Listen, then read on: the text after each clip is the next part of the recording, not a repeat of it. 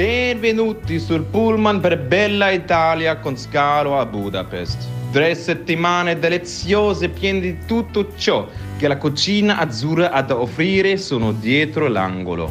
I vostri tre Adriano Celentanos vi porteranno via nella prima tappa di quest'anno e vi vizieranno con il cibo italiano per le prossime tre settimane. Ja, wer es nicht verstanden hat, herzlich willkommen im Besenwagen. Es ist endlich wieder die Zeit losgegangen, wo ich selbst mir keine Intros mehr ausdenken muss. Wir bedanken uns bei Giuliano Bonelli, einem Freund aus meiner wunderschönen Heimat Aschaffenburg, der schönsten Kleinstadt Deutschlands. Äh, Giuliano wird uns die nächsten drei Wochen mit äh, 100% italienischen Intros versorgen. Kauft sein Buch Stadtland Kneipe. In diesem Zuge hier auch Werbung gemacht. Mein Name ist Bastian Marx. Meiner ist Paul Voss. Und meiner Andi Stauf. Und wir befinden uns endlich in der Giro-Woche. Begleitet von Rafa natürlich wie immer. Dankeschön. Und ähm, fangen heute mal ein bisschen an, ins Feeling reinzugehen. Wie immer inhaltlich nicht fundiert, aber dafür mit ganz viel italienischem Flair. Ich werde euch heute ein paar Rezepte aus Ungarn und Sizilien an die Köpfe schmeißen. Nächste Runde Trainingrunde, gesponsert von Athletic Greens. E benvenuti un'altra volta nel commerciale di Atletico Verde. Ja, logisch. Auch durch Italien reist du mit Besenwagen-Tours mit der Unterstützung von AG1 von Athletic Greens. Treibstoff ist ja eigentlich das falsche Wort. AG1 ist eher dein Schmiermittel, dein Wischwasser, die neuen Reifen und alles, was du brauchst, um gut durch den TÜV zu kommen. Egal, ob du deinen Körper als Cinquecento oder als Testarossa wahrnimmst. Mit AG1 schnurrt der Motor reibungslos und ruhig. Im Ernst, ich bin überzeugt und habe meinen Pod AG1 oder die Travel Packs auf all meinen Reisen dabei. Mach deine Vorsätze zu Routinen.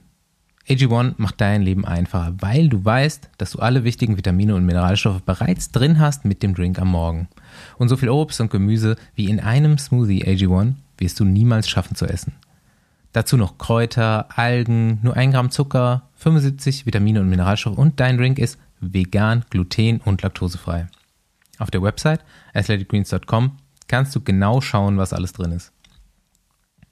Der Smoothie stärkt deine Abwehr gegen Stress aller Art mit der Stärkung der wichtigsten Bereiche deiner Gesundheit.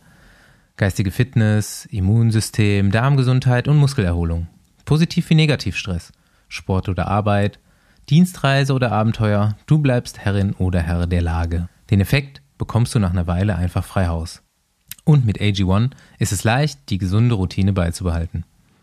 AG1 gibt es nicht nur auf der Rückbank im Besenwagen, nein, wir liefern auch. Und wenn du Lust bekommen hast, lass dir dein Paket AG1 bequem monatlich nach Hause liefern.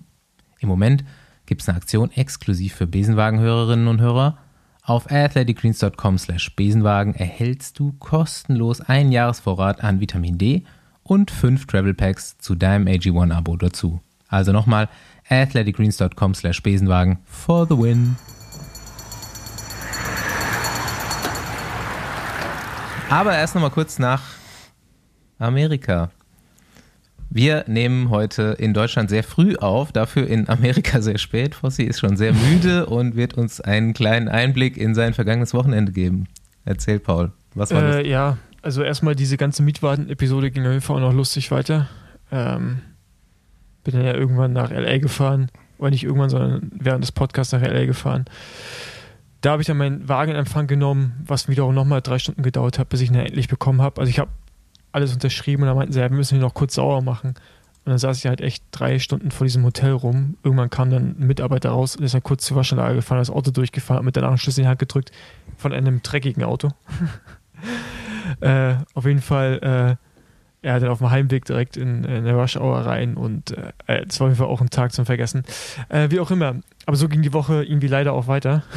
ähm, bis zum Rennen hin, inklusive dem, dem Rennen äh, was dann dementsprechend auch nicht so, so erfolgreich verlief. Also eigentlich Beine, von den Beinen her alles okay. War Ja, auch oder? bis zu dem Sah Punkt. doch gut aus, eigentlich, die ganze Zeit. Ja, bis zu dem So Punkt, wo ich gestürzt bin, war ich auch dabei, also an dem langen Anstieg bis über die Hälfte vom Rennen äh, hat der dann Sieger am Ende Alexei Verm- Vermeulen, Vermulen, wie auch immer man ihn ausspricht, ähm, äh, quasi Tempo verschärft. Dann waren wir oben noch sechs Leute oder sieben, ich weiß gar, gar nicht mehr. Also Pete Stettiner und so hat es dann schon abgehängt gehabt. Und dann in der Abfahrt, die ziemlich extrem war, zieht mal das Vorderrad weg und äh, ich rutsch quasi, also über so eine steinige, steile Abfahrt mit meiner linken Seite und äh, zerhau mir so ein bisschen das Rad um meinen Körper und leider habe ich berghoch alles an Werkzeug verloren, was ich mit hatte. Schlauch, äh, Gaskartuschen, Werkzeug. Na, ich hatte so eine Satteltasche, die leicht zugänglich ist. Mhm. Ähm, Die Die war war leicht leicht abgängig. die war, also die, die ist noch da, die Tasche, aber der Inhalt nicht mehr. Ah, schade. Ähm, Ah, deshalb äh, konnte ich dann mein Rad auch nicht äh, gerade machen und äh, so weit fixen, dass es irgendwie äh, Sinn gemacht hätte. Und dazu hatte ich halt einfach tierische Schmerzen. Also meine Hand ist immer noch geschwollen und mein Bein und so. Von daher äh, war es am Ende, denke ich mal, auch die richtige Entscheidung. Und um ehrlich zu sein, hatte ich irgendwie auch dann auf jeden Fall moralischen, keine Ahnung, wäre schon gerne Podium oder Top 5 und dann irgendwie irgendwas 15. zu werden, was weiß ich was. Das ist dann nicht so ganz befriedigend, Mhm. muss ich sagen. Ja, sah echt gut aus soweit. Und ja, herzlichen Glückwunsch an den Gewinner eines äh, Werkzeugsets im Anstieg vom Und Belgian Waffle Gaskartusche. Ride. Ähm, Hättest du so rückblickend, hättest du einen anderen Reifen gebraucht oder war es einfach, hättest du Ja, die Abfahrt besser Fall. kennen müssen? Oder, ah ja, okay. Nee, also man muss sagen, die, die Editionen vorher waren eigentlich immer mit, Straßen, mit Straßenrad fahrbar. Ähm, mh, ich war aber auch der einzige Europäer, der so früh angereist ist. Es waren jetzt auch nicht viele da. Ich glaube nur ich und dann Tiffany Cromwell, die noch irgendwie aus Europa kam bei den Frauen. Ähm, dementsprechend bin ich davon ausgegangen, dass es wieder so in die Richtung gehen wird, aber es war wesentlich krasser. Also man hätte jetzt nicht unbedingt ein Gravelrad gebraucht, auf jeden Fall, aber man 34er, 35er, 36er Reifen mit ein bisschen mehr Volumen und eventuell mit ein bisschen Profil, wo das Profil jetzt auch nicht so notwendig gewesen wäre, auf jeden Fall mehr Volumen und den hatte ich nicht dabei. Hätte ich, glaube ich, auch nicht in das Rad reinbekommen, einen 35er oder 36er. Ähm, von daher äh, lief es mit dem Reifen sonst eigentlich ganz gut, bis halt auf die Abfahrt, die halt, muss man auch sagen, das war eine Shitshow, die Abfahrt. Also die, da haben sie wirklich ganz hart versucht, nochmal was rauszuholen, um den Gravel-Anteil zu erhöhen. Also das war eine Mountainbike-Abfahrt, ne? das hat nichts mit Gravel zu tun gehabt. Das waren so mit Drops und der hätte eine Federgabel gebraucht auch.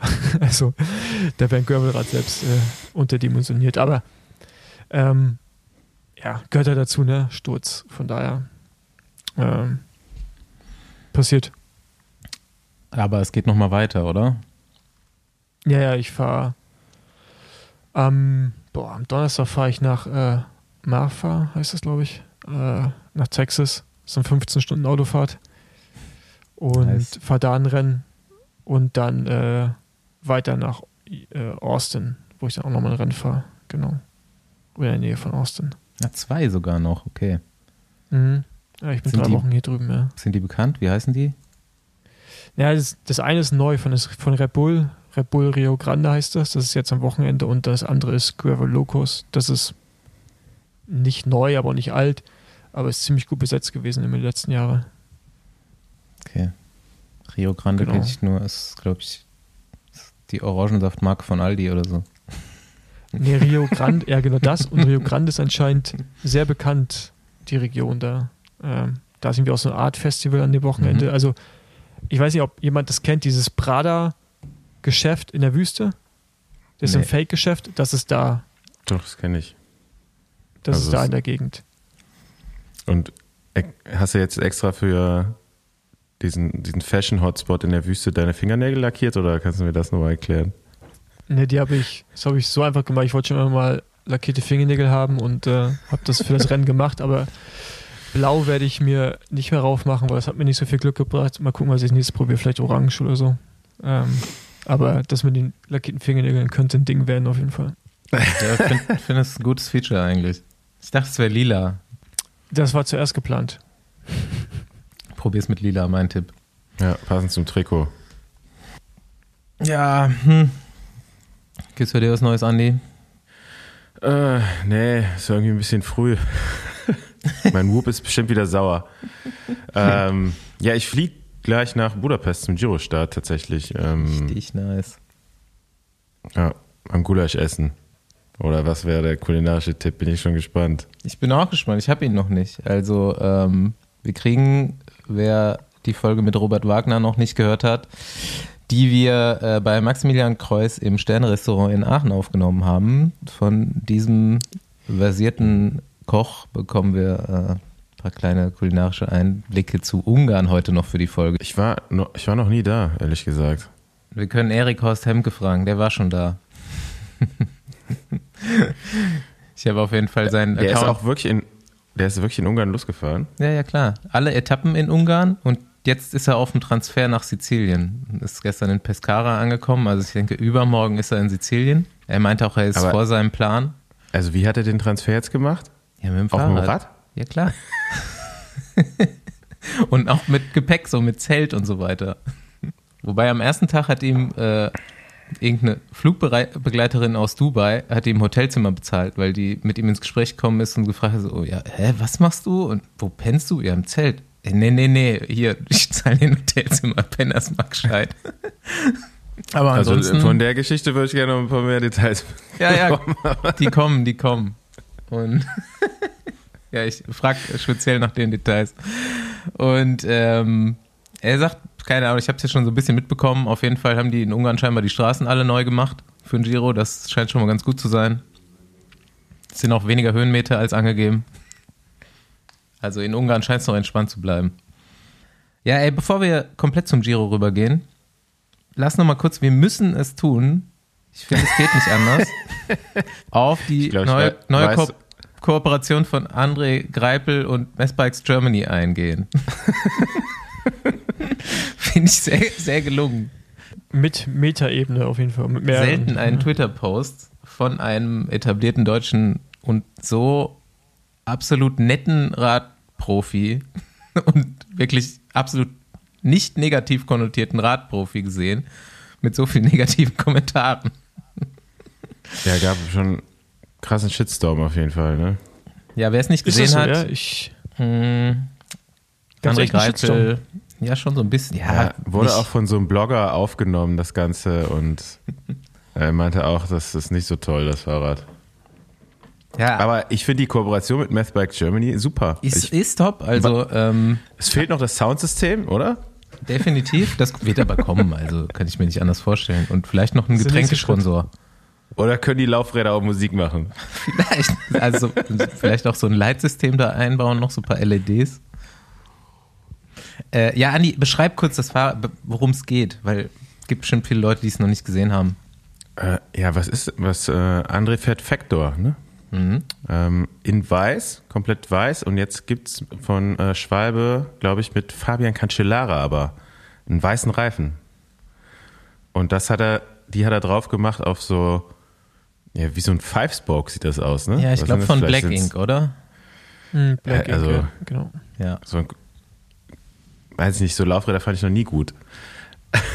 Außer auf der Bahn. Also, also eigentlich sieht es aus wie so ein Aber die Bahnrad. Cape Epic Winner, die Cape Epic Sieger fahren damit auch im Mountainbike Mhm, gerade durch die Gegend. von Bike also Ahead. es scheint irgendwie gerade wieder so ein Trend zu sein. Ne? Das ist ein Six-Spoke von Bike Ahead.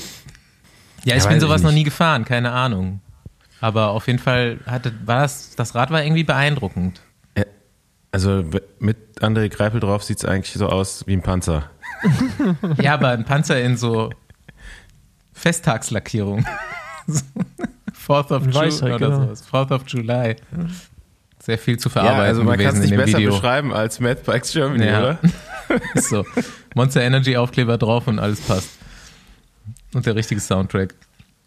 Ja, mal sehen, wie das noch weitergeht. Mal gucken, ob er noch neue Varianten davon auch hat. Vielleicht kommen demnächst auch mal grüne Reifen oder so.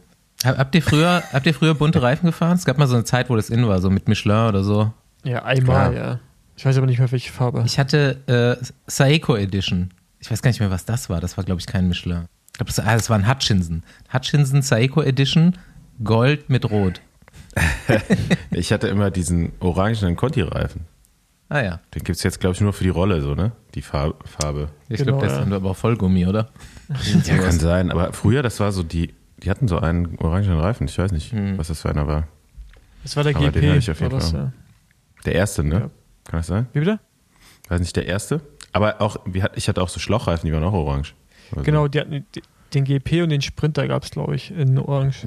Sprinter, Junge. Nee, ich, ich glaube nicht, es ist. Ich, also ich weiß es nicht mehr, aber ich glaube, es war. Aber ich werden die von Conti uns sicherlich äh, darauf aufmerksam machen, was die richtige Kombination war. Gut. Aber ich glaube, also das Thema ist, glaube ich, auch für mich erledigt damit. Ja. Also bunte Reifen. Ich weiß nicht, ob ich jetzt nochmal. Oder, also weiß ist jetzt auch nicht bunt, aber ich glaube, ein weißer Reifen kommt mir nicht ins Haus. Nee. Also ich bekomme die auch bald. Dann kann ich euch ja mal ein Feedback geben, wie das. ja, mach auf jeden Fall auch, bau auch einfach. Nee, aber meins ist ja sonst komplett schwarz. Also ich glaube, dann kommt das nochmal anders, als wenn du komplett weißes Rad Ja, fährst. bestimmt, ist bestimmt super, mach. Äh, Äh, pa, pa, also die, vielleicht kannst du da mit Mathbike Germany noch so einen Nagellack rausbringen. Fuck yeah. Das, so die, Kom- das wird dann die nächste Kooperation. Ja, für Collabs bitte an PV. Oh, und at, äh, Athletic besenwagen.com. Greens noch Werbung drauf aufs Rad. Das wär's doch. Wollen wir jetzt zum Giro wechseln so langsam? Ja, Bisschen, bisschen italienisches Feeling. Also an dieser Stelle jetzt kurz kurze Einleitung zu Ungarn. Kulinarische. Hallo Radsportfreunde, mein Tipp zum Girostart in Ungarn? Ungarisches Hähnchenragout mit Paprika, Kümmel, Kartoffeln und saurer Sahne. Das gibt richtig Power für die nächste Ausfahrt.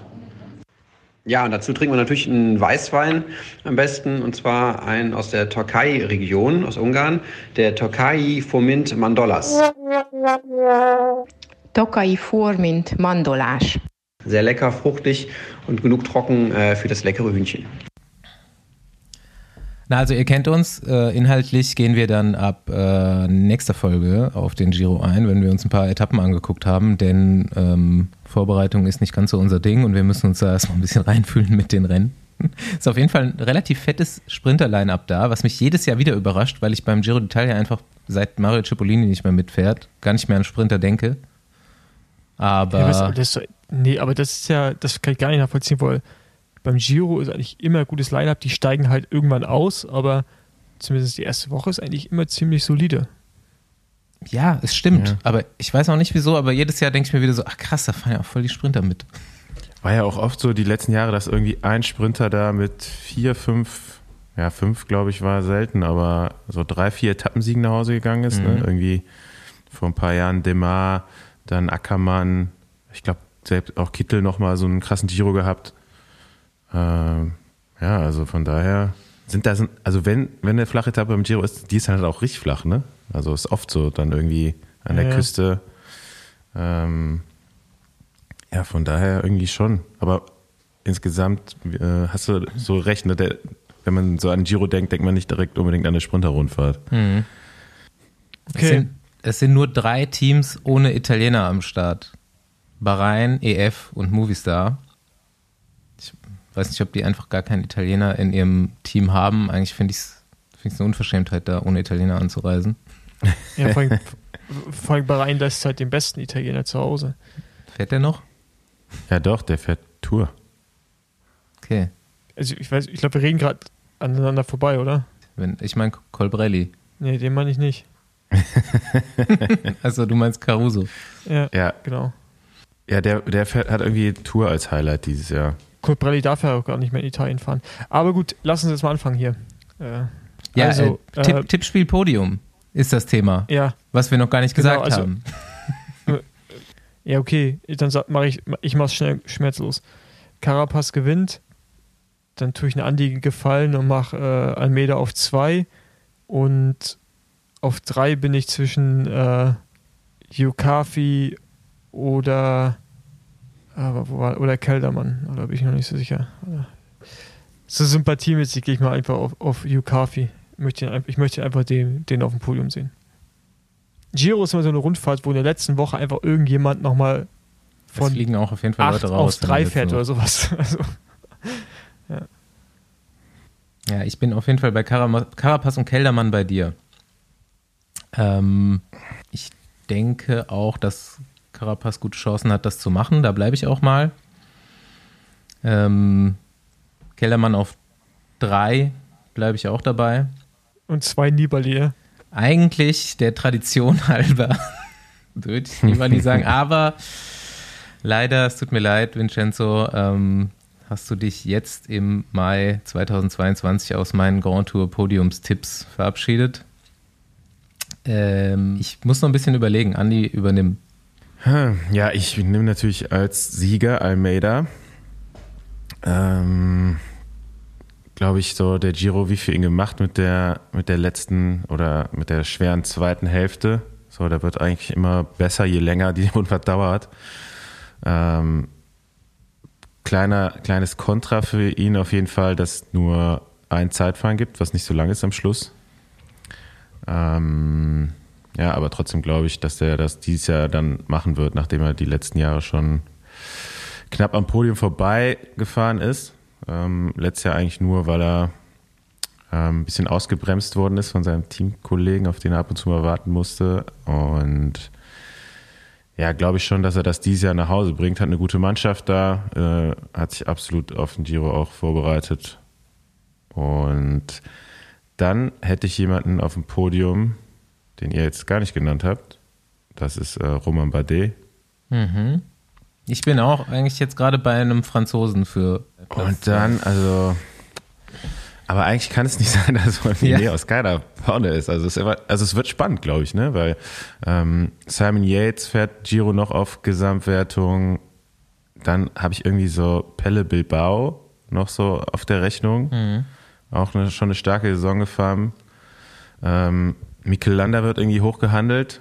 Wobei ich das irgendwie nicht mehr ernst nehmen kann. So, drei, Wochen, drei Wochen hält er nicht durch. Oder? Ohne Fehler. Nee, nee, das funktioniert nicht. Ja, tja. Aber irgendwie habe ich so Bardet, glaube ich, schon echt gut, gut drauf wieder. Ähm, wird auch langsam mal wieder Zeit für ihn für ein Podium bei einer Grand Tour. Deswegen bleibe ich bei ihm auf Platz zwei und gehe dann, glaube ich, mit Bilbao auf drei. Man darf ja nicht vergessen, beim Giro war es immer so in den letzten Jahren, ne, dass halt die, die im Vorfeld gut waren, auch in der ersten Woche hinten raus eingebrochen sind. Also es ist sehr, sehr oft der Fall. ich halt glaube, bei der hat aber einen großen Motor. Ja, ich sag's dir nur. Ähm, ich begründe, ich will einfach gerade nur meine Sachen begründen. Aber gut. Basti, was bei dir auf zwei? Welcher Franzose? Bei also, dir oder? Äh, Nochmal kurz zu Almeida. Ähm, der hat auf jeden Fall das Handicap, dass er jetzt Marc Soler im Team hat. Der fährt aber nicht mit. Echt nicht? Habe ich gestern mhm. noch irgendwo gelesen. Ja, gut, dann. Okay, dann vielleicht so Last-Minute-Edition, aber eigentlich ähm, hat er seine portugiesische Mafia mit dabei. Gut, dann zweiter ja, Meter. Seine zwei Bodyguards. Und sonst äh, eigentlich ein ganz gutes Team. Also Formulo, Ulissi und äh, Kovi fahren noch mit. Ja. Ja, okay, dann bin ich auch bei Almeida für zwei. Tut mir leid, äh, Bade und Matta. Wird nichts. Nee, Matta. Ja, Matta auf gar keinen Fall, Junge. Nee. Also. Aber man kann eigentlich nicht so, also Jumbo Fisma und jetzt noch Ineos, so, dass die nicht aufs Podium fahren, ist auch irgendwie unwahrscheinlich, ne? Ja, gut, ja, gibt halt nur drei Plätze, aber ich meine, es ist ja dein Podium. Ja. Tom Dümmeler ist halt Blackbox auch so ein bisschen. Ja, und wie, also Bora auch ne, mit voller Wucht eigentlich Richtung Giro dieses Jahr, mhm. würde ich mal sagen, was die GC-Fahrer angeht. Also, äh, halt also ich bin heiß auf den Giro auf jeden Fall. Der beste GC-Fahrer bei Bora da jetzt nicht mitfährt, muss man sagen. Der unfassbar gut ist dieses Jahr. Mal sehen, was da noch kommt Richtung Tour de France. Äh, Bora auf jeden Fall gerade auf einem ganz guten Hoch unterwegs. Am Wochenende, glaube ich, irgendwie 1035 UCI-Punkte an einem Tag. Am Sonntag. Es, äh, ich habe gelesen, erste, erste World Tour-Mannschaft, die drei UCI World Tour Wertungen an einem Tag gewinnen. Okay, bei einem, was, bei zwei war es eine Rundfahrt, Stage und Gesamtwertung, aber schon brutal. Und jetzt, ja, du hast recht, äh, auf dem Giro eigentlich alles rundfahrttechnisch ausgelegt, zumindest was GC angeht. Sind gespannt. Natürlich immer irgendwelche Vorbereitungsschwierigkeiten im Vorfeld. Aber eigentlich sind das ja alles so Leute, die, wenn dann hinten raus gut werden. Ich weiß nicht, Keldermann, wenn er nicht auf die Fresse fällt, eigentlich super stabil. Ja, ja, also, Hindley also, also auch Podium, zäh. Ja, also, also Podium ist schon nicht unrealistisch. Und Buchmann auch wieder Blackbox. Ja, dass Bora schon, ohne jetzt irgendwie eine Bora-Folge draus zu machen, aber jetzt halt am, natürlich jetzt in Richtung Gesamtwertung haben die schon ein ziemlich starkes Team mittlerweile. Also auch jung und vielseitig. Ne? Also die können mhm. mit mehreren Karten spielen. Hast du jetzt ja auch gesehen bei Romandie, wo sie sich gegenseitig den Etappensieg auch noch weg, wegschnappen da. Ähm, von daher bin ich auch mal gespannt, was bei der Tour noch passiert mit dem Flassow. Mhm. Ähm, aber ja. Ich würde sagen, also ein, ich, ich freue mich auf jeden Fall tierisch. Giro, geilste Rundfahrt. Und ich werde in der letzten Woche komplett in den Dolomiten sein zum Radfahren. Und bei der Schlussetappe dann, mindestens bei der Schlussetappe anwesend. Und dann auch aufnehmen aus den Dolomiten. Also wir treffen uns dann live vom Giro d'Italia. Da freue ich mich schon drauf. Und ähm, mein Hot Take, der auf jeden Fall maximal lauwarm ist zum Giro, wäre, dass äh, Binyam Gemay eine Etappe gewinnt. Erste Grand Tour Etappe. Kann gut sein, ne? Ist jetzt nicht so ein Hot Take, aber. Nee, definitiv gar nicht. aber gut. Ja, ich wollte gerade noch sagen, dass eigentlich äh, so relativ spontan, glaube ich, ne, Mathieu van der Poel jetzt Mhm. auch zum Giro fährt. Aber ich hätte Aber auch mal behaupten, dass er eine Etappe gewinnt. Ja. Vielleicht wird er auch auf Gesamtwertung, wenn er Bock hat. Ja, Nein, war ein Scherz natürlich. Ähm, ja, bevor wir zu World Tour Bikes kommen, jetzt erstmal äh, kulinarischer Einblick und ich habe den natürlich bestellt von äh, meinem Team. und das Ganze zu Sizilien, denn so richtig fängt der Giro dann für mich in Sizilien an. Ähm, ich war da auch selber schon mal, bin auch selber schon mal diese Anfahrt zum Ätna hochgefahren, die dann da auf der vierten Etappe, erste Etappe in Italien fahren. Und schon krasse Landschaft da auf jeden Fall. Und ähm, kleinen kulinarischen Einblick zu Sizilien äh, gewährt uns die bezaubernde Dumbo Wismar von Twitter. Also alle mal reinfolgen an dieser Stelle. Und ähm, wir bekommen jetzt so einen kleinen Einblick und am Schluss eine Empfehlung zu Vorspeise, Nachtisch und Hauptspeise. Auf Sizilien ist bekanntermaßen mediterranes Klima und die Küche der Insel ist äh, eng verbunden mit Flora und Fauna der Vulkanlandschaft des Ätnas. In der sizilianischen Küche werden vor allem Produkte, die auf der Mittelmeerinsel angebaut werden, benutzt und äh, das sind Oliven, Wein, Tomaten, Zitronen, Orangen, aber auch Antischocken, Auberginen, Paprika, Pistazien und Mandeln. Ja, außerdem gibt es frisch gefangenen Fisch, insbesondere Sardinen. Und die sizilianische Küche ist sehr vielseitig, weil es auch Einflüsse aus Griechenland, Spanien, aus der arabischen Küche, französische und nordafrikanische Küche gibt. Antipasti, kennt ihr Arancini? Das sind so frittierte Reisbällchen mit unterschiedlichen Füllungen. Das ist typisch sizilianisch. Dann der Klassiker ist Pasta alla Norma. Pasta mit Auberginen, Basilikum, Tomaten und sizilianischem Schafsricotta. Und die Legende besagt, dass äh, dieses Gericht nach Vincenzo Bellinis Oper Norma benannt wurde. Die Zutaten sind natürlich wie in der italienischen Küche üblich äh, die Verkörperung der Trikolore der italienischen Flagge und äh, sollen die Landschaft um Catania, wo das Gericht erfunden wurde, repräsentieren. Ähm, genau, es ist ziemlich ähnlich wie zur klassischen Pizza Margarita. Da gibt es übrigens auch ein Rezept von Vin Vincenzo Nibali. Auf der Website vom alten Track-Team haben die so ein paar Rezepte noch äh, stehen. Da gibt es Mia Margarita Pizza von Vincenzo Nibali und das kann man sich abrufen. Vincenzo kommt nämlich bekanntermaßen von Messina, wo auch ein Etappenschlussort des diesjährigen Giro stattfindet. Als Nachtisch könnt ihr euch typisch sizilianisch Cannoli reinziehen. Das sind meist mit Ricotta-Creme gefüllte, ähm, frittierte Gebäcktaschen und klassisch wird das Ganze verfeinert mit Pistazien oder kandierten Früchten. Oder es gibt sie auch mit Schokostückchen. Die typische Pasta auf Sizilien ist röhrenförmig, also Bucantini oder Macaroni. Ähm, für Pasta-Interessierte gibt es da auch einen YouTube-Kanal, Pasta Grannies heißt der. Und ähm, genau, das Rezept mit dem vollen Radsportbezug wäre dann die Pizza Margarita von Vincenzo Nibali. Wir packen einen Link in die Show Notes. Ich hätte auf jeden Fall nochmal Hunger. Ähm, vor allem auf Cannelloni. Aber ja, gut. Und obwohl Ja, es hier eine ganz andere Tageszeit ist, könnte ich jetzt auch eine Passe essen. also danke, Basti. Ja, leider fahre ich nach Budapest und nicht nach Sizilien zu Ist so ein Gulasch. Ja, dazu haben wir ja auch einen Einspieler. Ja. Vielleicht Genau. machen wir den jetzt. Ähm, Ja, ich würde sagen, einfach zum, zum Abschluss des ersten Giro-Takes hier machen wir ähm, die Zusammenfassung der ersten Giro-Woche von Erik auf dem Weg von Budapest nach Sizilien. Kleine Geschichte, was er so alles erlebt hat und wie sich die Reise bis jetzt so anfühlt. Ähm, Nochmal zur Info, er macht den ganzen Giro äh, selbst versorgt, inklusive Transfers und später im Jahr dann die Tour und dann noch die Vuelta. Hi, ich bin Erik. Ähm, ich bin 19 Jahre alt und komme eigentlich aus dem klassischen Radsport.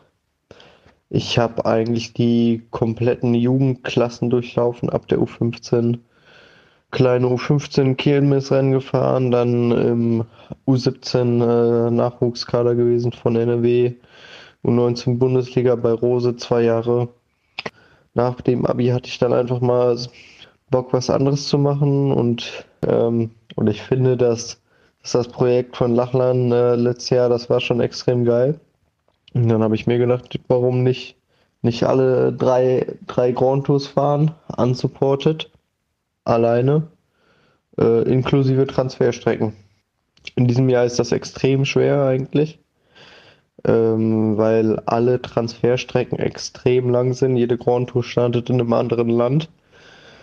Ähm, und jetzt zum Beispiel beim Giro muss ich dann von Ungarn nach äh, Sizilien fahren, über 1800 Kilometer.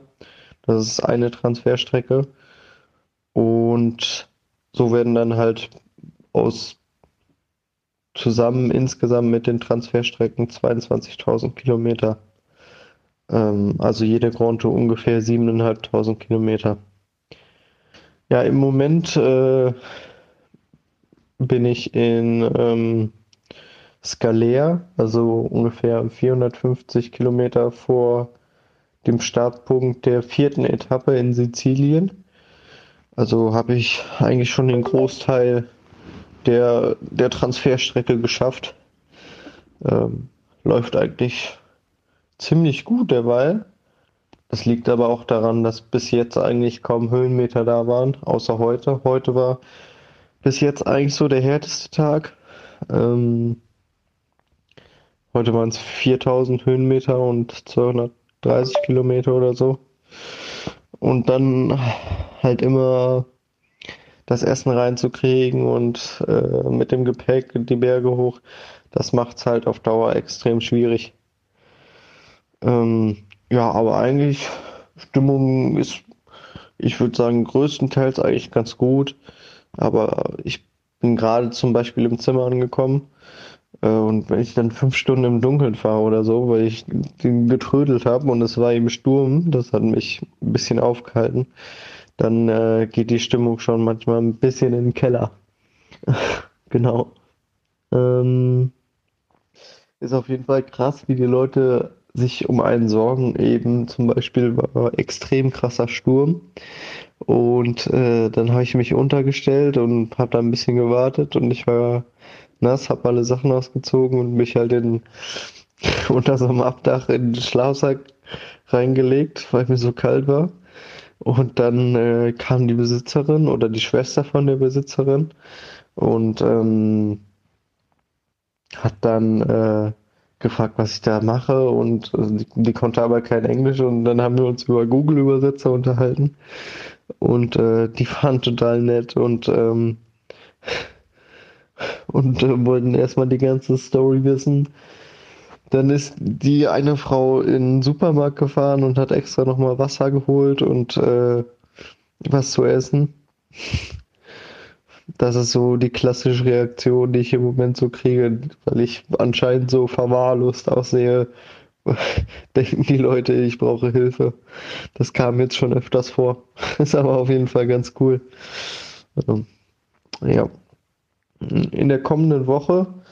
Ähm, ich glaube, ehrlich gesagt, da geht's, da geht's erst richtig los, weil äh, mit dem Start fangen natürlich auch die ganzen Höhenmeter an. Ähm, und ich habe dann natürlich auch ein bisschen mehr Zeitdruck. Ich will eigentlich immer so drei bis vier Stunden vor dem Peloton sein. Das ist natürlich schwierig mit Pausen und so. Aber eigentlich fände ich das am coolsten stimmungsmäßig, weil man halt dann die ganzen Berge hochfährt und da stehen schon die ganzen Fans. Ist aber natürlich nicht so ganz einfach. Er hat definitiv Bock. Alright. Dann geht die Tombola los, würde ich sagen. Los geht die Hate Machine. Ich freue mich, ich freu mich schon wieder auf die, ganzen, auf die ganzen Mails. Testen kann jeder. Materialwagen. Hier wird demontiert.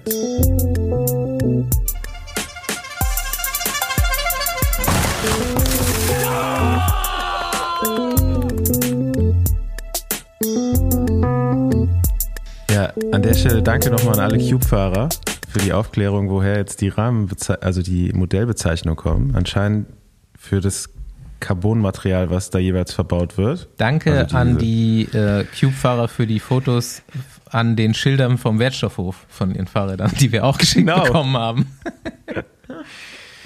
Ja, aber ist ja auch praktisch, ne? We- Weißt du direkt, was für Material das Rad hat und auf welchen Haufen du es draufschmeißen kannst.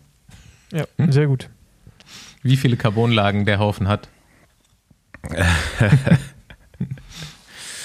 Ja, wir hatten bereits die äh, ersten zehn Marken der, der World Tour Teams, also Frauen und Männer.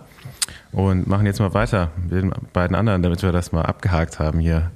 Ähm, ja, kurze, kurzer Einstieg. Ich würde jetzt einfach mal hier aus dem verbleibenden Topf eine Marke rausziehen und äh, dann fangen wir an. Genau. Wie letztes Mal, Andi, los die Marken aus. Wir haben zehn Marken übrig, über die wir einfach noch unseren persönlichen Senf geben, unsere Erfahrungen damit und ob wir das Fahrrad uns kaufen würden oder nicht. Andi, ähm, kannst du uns nochmal die Kategorien sagen? Wir unterteilen, glaube ich, in fünf Kategorien. Ähm, die unterste Kategorie ist die äh, Bau Baumarktkategorie, so Genau. wie wir sie genannt haben. Ähm, ja, eigentlich für alles, was uns gar nicht gefällt äh, oder auf den Müll gehört. Ähm, dann gibt es noch so die Kategorie eins drüber. Das ist so, ja, ist nichts für mich. Ähm, dann gibt es die Kategorie Gönn dir, also Marken, die wir auf jeden Fall gut finden, jetzt uns nicht umhauen, aber schon in der positiven Einordnung sind. Und ja, dann gibt es noch die Ohr-Kategorie, natürlich hier ein bisschen Radsport, wie sagt man, Floskeln, ne? Und ja, eins drüber ist natürlich das Kaisermaterial, also ähm, ja, einfach das Beste, was wir so auf dem Markt sehen. Disclaimer. Die Meinungen und Perspektiven des Radsport-Podcasts könnten verstörend sein und spiegeln nicht die eindeutig wissenschaftlich getestete Datenlage führender Fachpresse wider. Die maximal subjektiven Sichtweisen basieren auf jahrzehntelangem Anstarren von Fahrrädern und entsprechen höchstens den Ansprüchen des IOC. Sollten Sie sich von Aussagen verletzt fühlen, kontaktieren Sie einen Seelsorger oder die Feedback Zone. Es wurden bei den Aufnahmen keine Tiere verletzt. Ich fange, ich würde jetzt mal sagen, genug ge rumgeplänkel hier. Ja, also fangen wir direkt hiermit an. Ja, Das, ich ich, ich finde, die Marke ist ganz vieles auf einmal. passend Ja, zum wa- Giro d'Italia. Ähm, ich will, ich weiß auch gar nicht, was man dazu jetzt alles sagen kann. Also es geht um die Marke Colnago. Ähm, wurde schon Mitte des 20. Jahrhunderts gegründet von dem berühmten Ernesto Colnago. Der hat am Anfang allerdings nur so Maßrahmen gebaut. Also das war noch nicht so äh, Massen, also keine Serienproduktion, natürlich zu der Zeit auch schon noch schwierig. Es gibt um diese Marke halt so viele Mythen und Geschichten. Also es wäre ein bisschen, würde, glaube ich, ein bisschen Rahmen sprengen. Ich versuche mal so die für mich wichtigsten Punkte hier äh, nochmal rauszusuchen. Was ich zum Beispiel nicht wusste, ist, dass Ernesto Colnago eine Zeit lang als Mechaniker gearbeitet hat im Profi-Radsport. Unter anderem war er Chefmechaniker für das Molteni-Team, für das auch Eddie Merckx gefahren ist. Und Eddie Merckx war so einer der Rennfahrer, der den Erfolg der Marke auch mit begründet hat. Also natürlich äh, wahrscheinlich 200 seiner 500 Siege auf einem Colnago gefahren. Ähm, dazu kam dann noch Giuseppe Saronni, der auch äh, den Giro damals mit einem Colnago gewonnen hat. Und äh, ja, das waren so die beiden Fahrer, die eigentlich so diesen Mythos ins Rollen gebracht haben. Ja? Also ich glaube, so in den 60er, 70er Jahren äh, hat sich das eigentlich so begründet, warum Colnago heute immer noch so, eine, so einen Namen hat. Ja? Weil, ähm, kommen wir jetzt später zu, haben auf jeden Fall in den Jahren so einige legendäre Modelle rausgebracht.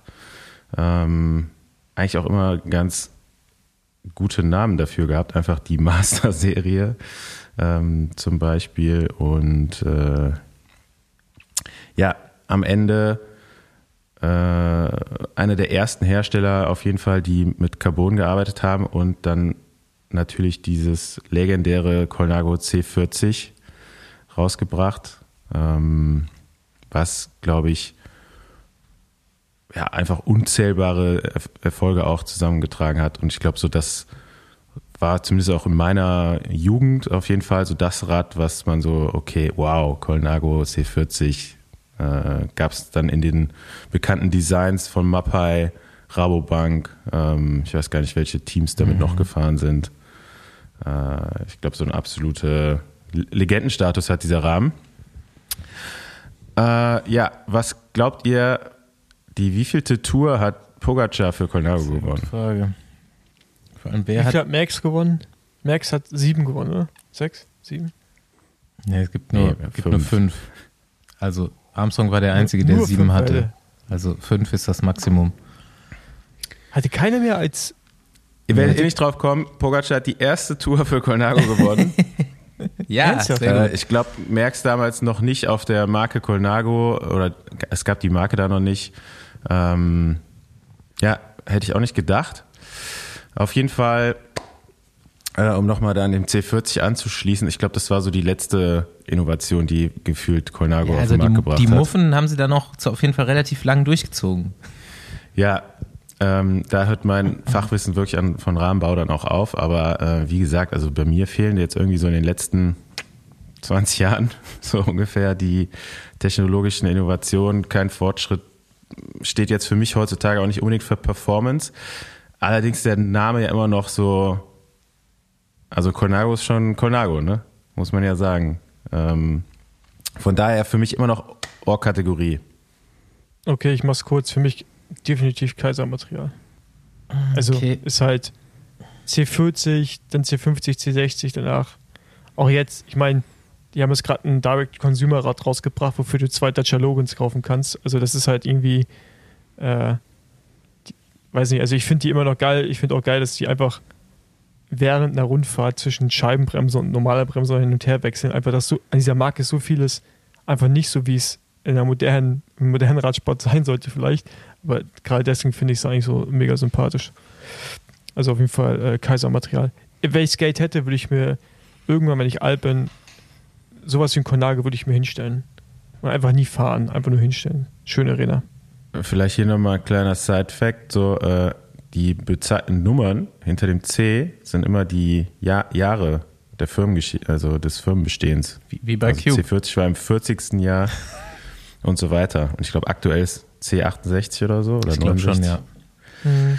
Und es ist gar nicht, also, also es ist schon teuer, aber es ist so nicht das teuerste, ne? Schon fast günstig. Ja. So ein Colnago. Also die haben mhm. doch jetzt so ein neues rausgebracht, letzte Woche, glaube ja, ich. Das meinte ich doch gerade, ja. Das mit Direct to Consumer. Das war ja. für 16.000 oder 17.000 Euro knapp, ja. Genau. Okay, dann haben sie vielleicht jetzt Da gibt es aber auch direkt noch ein NFT dazu. Das gibt es, glaube ich, bei allen, die du dir customized. So, das habe ich gestern auch noch gelesen auf der Seite. Aber so dieses C68 mit einer Dura-Ace und so, kostet, glaube ich, 14. Ist auch schon fast ja, ein Schnapper. ein Schnapper. ja, okay. Ja, die Italiener auf jeden Fall auch immer äh, stabil hochpreisig unterwegs. Ich finde, ich finde krass, dass also die italienischen Marken, ich schmeiß die schon so ein bisschen in einen Topf. Trotzdem ist es dann noch mal so irgendwie so ein Riesenunterschied. Wir werden auch heute noch über De Rosa sprechen, glaube ich. Ähm, aber zu, von Pinarello zu Colnago irgendwie so ein bisschen gleiche Philosophie, trotzdem auch wieder ganz anders. So Pinarello nimmt man ja schon irgendwie auch im absoluten Performance-Bereich wahr. Colnago ja, gar nicht gleich irgendwie so. Ja, komplett andere Philosophie, finde ich. Also gar nicht gleich. Aber also ja, Conago auch jetzt Spinarello Conago so ewig ohne Scheibenbremse gefahren und äh, Ja, aber immer noch Performance, ne? Conago ist halt immer noch, Conago ist halt einfach eine Emotion. Pinarello hat schon noch den Performance-Gedanken irgendwie im, im Mhm. Vordergrund, finde ich. Ja, aber Colnago versucht den ja auf jeden Fall auch so ein bisschen noch Ja, die versuchen es so nachzuholen, sage ich mal. Ähm, aber ich bin da aus Traditionsgründen auf jeden Fall auch bei Andy und würde Ortkategorie nehmen. Ich hätte auf jeden Fall auch gern. Es gab mal zwischendurch, das ist kein ganz neues Rad, aber so vor, weiß ich nicht, fünf Jahren oder so, kam noch mal so ein Rahmen in so einem Mapai-Design raus. Vom C, was weiß ich, 62 oder was das dann war. Das war mega geil, das Rad. Mit einer schönen super Rekord dran. Irgendein Campagnolo-Laufradsatz. Würde ich mir auf jeden Fall auch direkt kaufen. Einfach für die Eisdiele. Für die Gelateria Venezia. Okay, So, nächste machen wir weiter. BMC. Ganz, ganz anderes Rad. Also, kurze Geschichte. Äh, Bob Bigelow war der Gründer von BMC. Finde ich schon, äh, hier habe ich hier extra für Paul nochmal rausgesucht. So ein Name, gefällt der dir oder nicht? Bob, Bob Bigelow hört sich gut an. Bob Bigelow, alles klar. Äh, der hat das gegründet, hat erst nur äh, Räder exklusiv in der Schweiz vertrieben, für Rallye, glaube ich, damals war das, oder zumindest mal für die äh, Firma. BMC stand auch am Anfang für Bigelow Mounting Company. Mhm. Und seit äh, 2001 heißt es aber Bicycle Manufacturing Company. Ähm, das Unternehmen wurde dann irgendwann von Andy Ries, dem Besitzer von Phonak, dieser Hörgerät, dem Hörgerätehersteller, Mhm. gekauft, der dann ähm, ja, das Ganze so ein bisschen auf den Radsport ausgelegt hat, hat ein Team ge damit äh, gesponsert, sein eigenes Team. Und ähm, ja, daraus entstand dann später auch das Team BMC, das es jahrelang gab und äh, dann auch schon 2011 den ersten Toursieg geholt hat. Ja, BMC Räder, was gibt's dazu zu sagen? Heißen irgendwie alle Maschinen. also Maschine, ja. äh, Produktbezeichnung in der Schweiz auch immer sehr ausgefallen. Ähm, ja, ich weiß nicht, irgendwie, ich fand die so in der Zeit, wo Cal Evans damit gefahren ist, fand ich das irgendwie ganz cool. So, die hatten ja auch diesen, so wie ähnlich das heute Lapierre so ein bisschen hat, diesen Hinterbau so ein bisschen versetzt. Ähm, mittlerweile weiß ich nicht so recht. Also, die sind ja schon eigentlich sehr ästhetisch, die Räder. Also zumindest mal die Wenn man's Team mag. Machine. Die Team Machine ist okay. Alles da, danach wird ein bisschen, ja, weiß ich nicht. Also diese, dieses Aerorad Time Machine Road, das finde ich ja ist schon eine Zumutung irgendwie so, ne? Mit diesen integrierten Flaschenhaltern und dieser Butterbrotsdose, die da unten vorm Tretlager hängt. Äh, Absolut. Sieht aus wie ein Raumschiff, ähm, ist nicht so meins. Auch jetzt diese, diese roten Lenker-Vorbau-Kombi, weiß ich nicht, was ich davon halten soll. Ähm, irgendwie so die Straßenräder von denen sind nicht so meins. Abgesehen davon, dass wir das hier nicht wirklich mit einbeziehen in unsere Bewertung, äh, finde ich die Gravel- und Mountainbikes dafür überragend. Ähm, aber ja, so die, die, weiß ich nicht, Straßenräder für mich äh, nur Trash irgendwie. Fun Mhm. Fact: Tom Pitcock hat Olympiasieg auf BMC geholt. Wir müssen vielleicht mal äh, kurz auch Aber noch auf dem Mountainbike. Ja, Mountainbike, ja. mh, die Teams dazu sagen. Wir machen ja hier World Tour Teambikes gerade. Colnago war das Ah, ja. äh, United Emirates UAE. und jetzt sind wir bei AG Desert. Also das erste dran. Nee, ich mach, ich mach Gönn dir. Also wem es gefällt, die Kombi, mach ich Gönn dir. Aber ästhetisch, bis auf jetzt mal die Farbe davon am Vorbau, finde ich es auch nicht schlimm. Also, es sind schon gute Räder. So. Kann man sich schon mal gönnen. BMC, ich, ich hatte tatsächlich auch mal eins, aber das ist lang her. Damit kann man es wahrscheinlich dann auf jeden Fall fahrtechnisch nicht mehr vergleichen. Ich hatte mal so ein Astana-Teil. Ja, auch mal diese schwarz mit blau mit gelb. Und ähm, ja, damals fand ich das auf jeden Fall mega cool. Und jetzt, heutzutage bin ich da auch bei Andy. Ähm, ästhetisch ist es nicht mein Ding. Auch relativ emotionslos, komplett alles integriert. Das, diese Grautöne, die man da oft sieht, die haben für mich immer so ein bisschen so einen Abflussrohrcharakter. Und ähm, ja, auch so, es ist halt auch so integriert, dass es teilweise auch wirklich schlecht zu schrauben ist, kann ich dann mal aus dem Bikefitting raus sagen. Ähm, wenn du da irgendwie äh, Lenkervorbau ändern willst, abmontieren willst, auf jeden Fall ein absolutes Drama. Dann noch ein Fun Fact aus einer äh, Radprofi-Biografie. Äh, der Name BMC, der dann früher irgendwas mit Bigelow zu tun hatte, der war dann beim zu Zeiten des Teams BMC, wurde der mit Big Money Cunts übersetzt. ähm, ja, für mich einfach, es ist vermutlich, habe ich jetzt natürlich keinen Eindruck, ein gutes Rad. Ich kann mir schon vorstellen, wenn man da drauf sitzt und reintritt, dann geht das vorwärts. Aber wer ist für mich einfach, ist kein Rad für mich.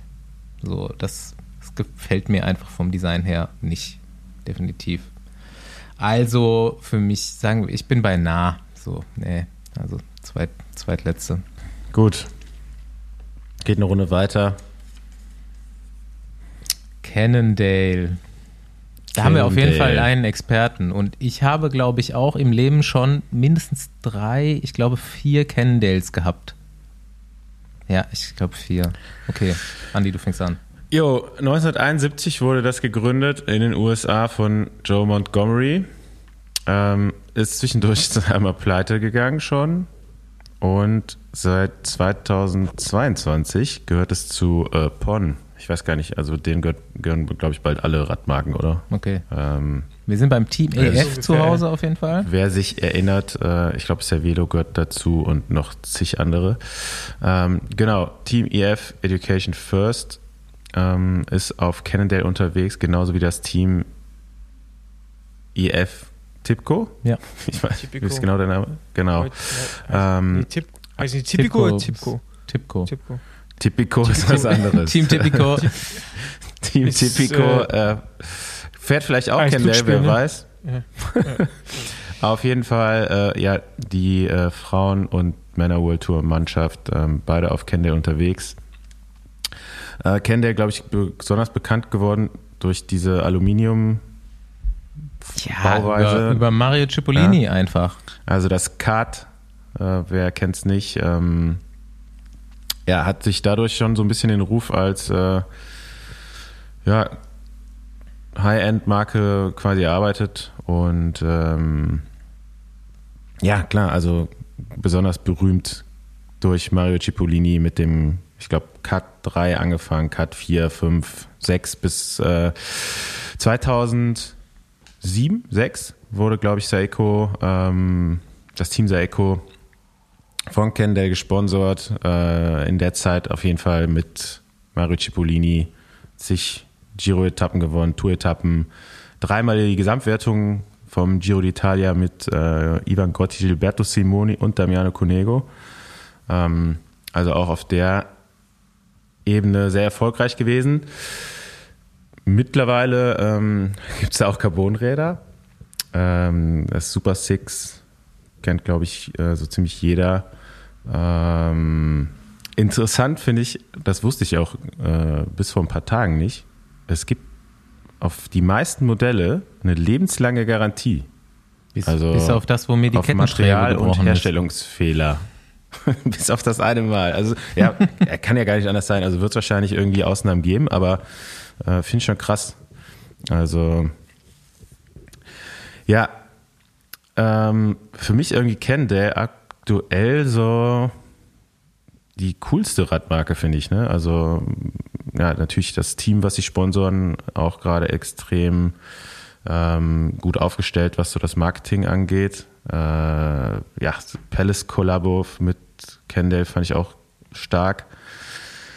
Optisch finde ich äh, das Super Six so mit das schönste Rad eigentlich aktuell und ähm,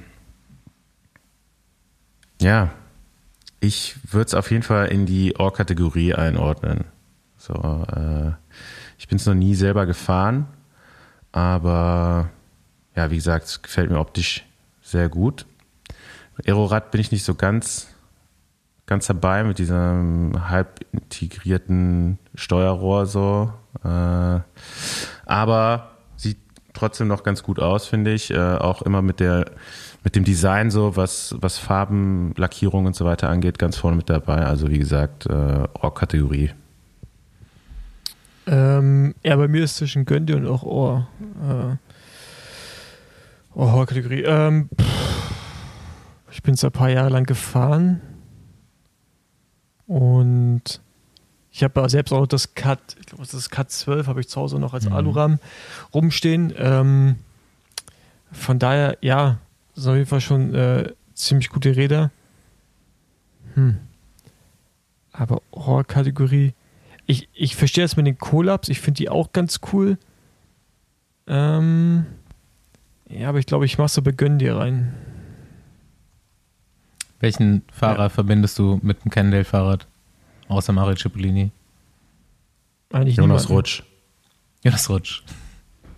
Eigentlich sonst niemanden. Also Schipo ist schon- schon sehr prägnant. Na, oder Gilberto Simoni und sowas und Damiano Ja. Cunego so. Also ich habe da auf jeden Fall auch eine richtig heftige Cannondale-Fan-Vergangenheit, was aufs Team Saeco äh, gegründet ist. Und ich habe bis, bis vor zehn Jahren so die ganze Entwicklungshistorie von Cannondale Rennradrahmen durch. Ich hatte einen Cut, ich hatte einen 613, das erste Carbonrad von denen, was noch Alu-Muffen hatte oder Alu-Steuerrohr und Hinterbau. Ähm, ich hatte einen System 6, wo der Vorderteil aus Carbon war. Also 613 ist so Simoni Cunego gewesen. Ähm, System 6 ist Froome gefahren bei Barlow World. Ich hatte auch das Barlow World Fahrrad. Und ich hatte eins der ersten Super 6 Evos. Das habe ich aber auch Gebrauch gekauft und das ist mir durchgebrochen. Das war damals noch bekannt, dass dir irgendwann die Kettenstrebe bricht. Und es ist auch wirklich so gekommen. Aber ähm, ja, auf jeden Fall so image-technisch geile Räder gewesen. Richtig Bock immer darauf gehabt, richtig gut ausgesehen, weil die halt auch klassische Rahmengeometrien noch so lang durchgezogen haben. Jetzt ja auch mit dem neuen Super 6 Evo auch nur diese leicht versetzten Sattelstreben. Ansonsten noch super klassisch, super schönes Rad, würde ich mir auch holen. Ähm, Aerorad würde ich mir definitiv nicht holen. Das sieht irgendwie verbaut aus. Ähm, ich bin auch bei Ort-Kategorie. Alright. Dann geht's weiter. Look. Look ähm, ist Sponsor bei dem Frauenteam. Jetzt muss ich nochmal Kogea, Roland Kogeas Cycling Squad oder so. Wie heißen die? Ja, Moment, ich muss nochmal kurz äh, die World nachschauen. Tour? Ja, die sind World Tour. Es, äh, kann schnell an jemandem vorbeigehen, weil irgendwie ja, sind die nicht so richtig präsent. Ähm, sind allerdings in der Women's World Tour, heißen Roland Kogeas Edelweiß Squad. Krass, okay. Ähm, ist, für uns alle neu. Sorry dafür. Ist eine, Schwe ist eine Schweizer äh, äh, Women's World Tour Mannschaft und da fahren ähm, ja so Urgesteine wie Zabelinskaya Ah, ja. ähm, und also gibt es auch schon länger, also gibt es nicht erst seit ähm, seit gestern. Ähm, Ember Neben ist da noch gefahren. Ähm, Hanna Buch aus, Deutscher, aus Deutschland fährt da mit. Und ähm, ja, die Mannschaft gibt's jetzt schon seit ein paar Jahren, sind dieses Jahr aber das erste Jahr in der World Tour. Und ähm, wie gesagt, auf Look unterwegs. Ähm, ja, Look auch schon ein bisschen älter, wurde 1951 gegründet, haben am Anfang Skibindung hergestellt und dann auch ähm, ja, so mit das erste Klickpedal Hm, Fahrradbindung. entwickelt. Ja? Also einfach die Technologie so ein bisschen aus dem Skisport übernommen. Ähm, haben, ich habe es nicht so ganz rausgefunden, ich glaube, den ersten Carbonrahmen auf den Markt gebracht. Ja, ja, stimmt. Klar, das war Auch glaube mit ich. gemufft, oder, ne? oder, oder war das nicht Giant mit, mit dem Cadex? Ne? Vielleicht Also, bei Look das, der erste Vollcarbonrahmen.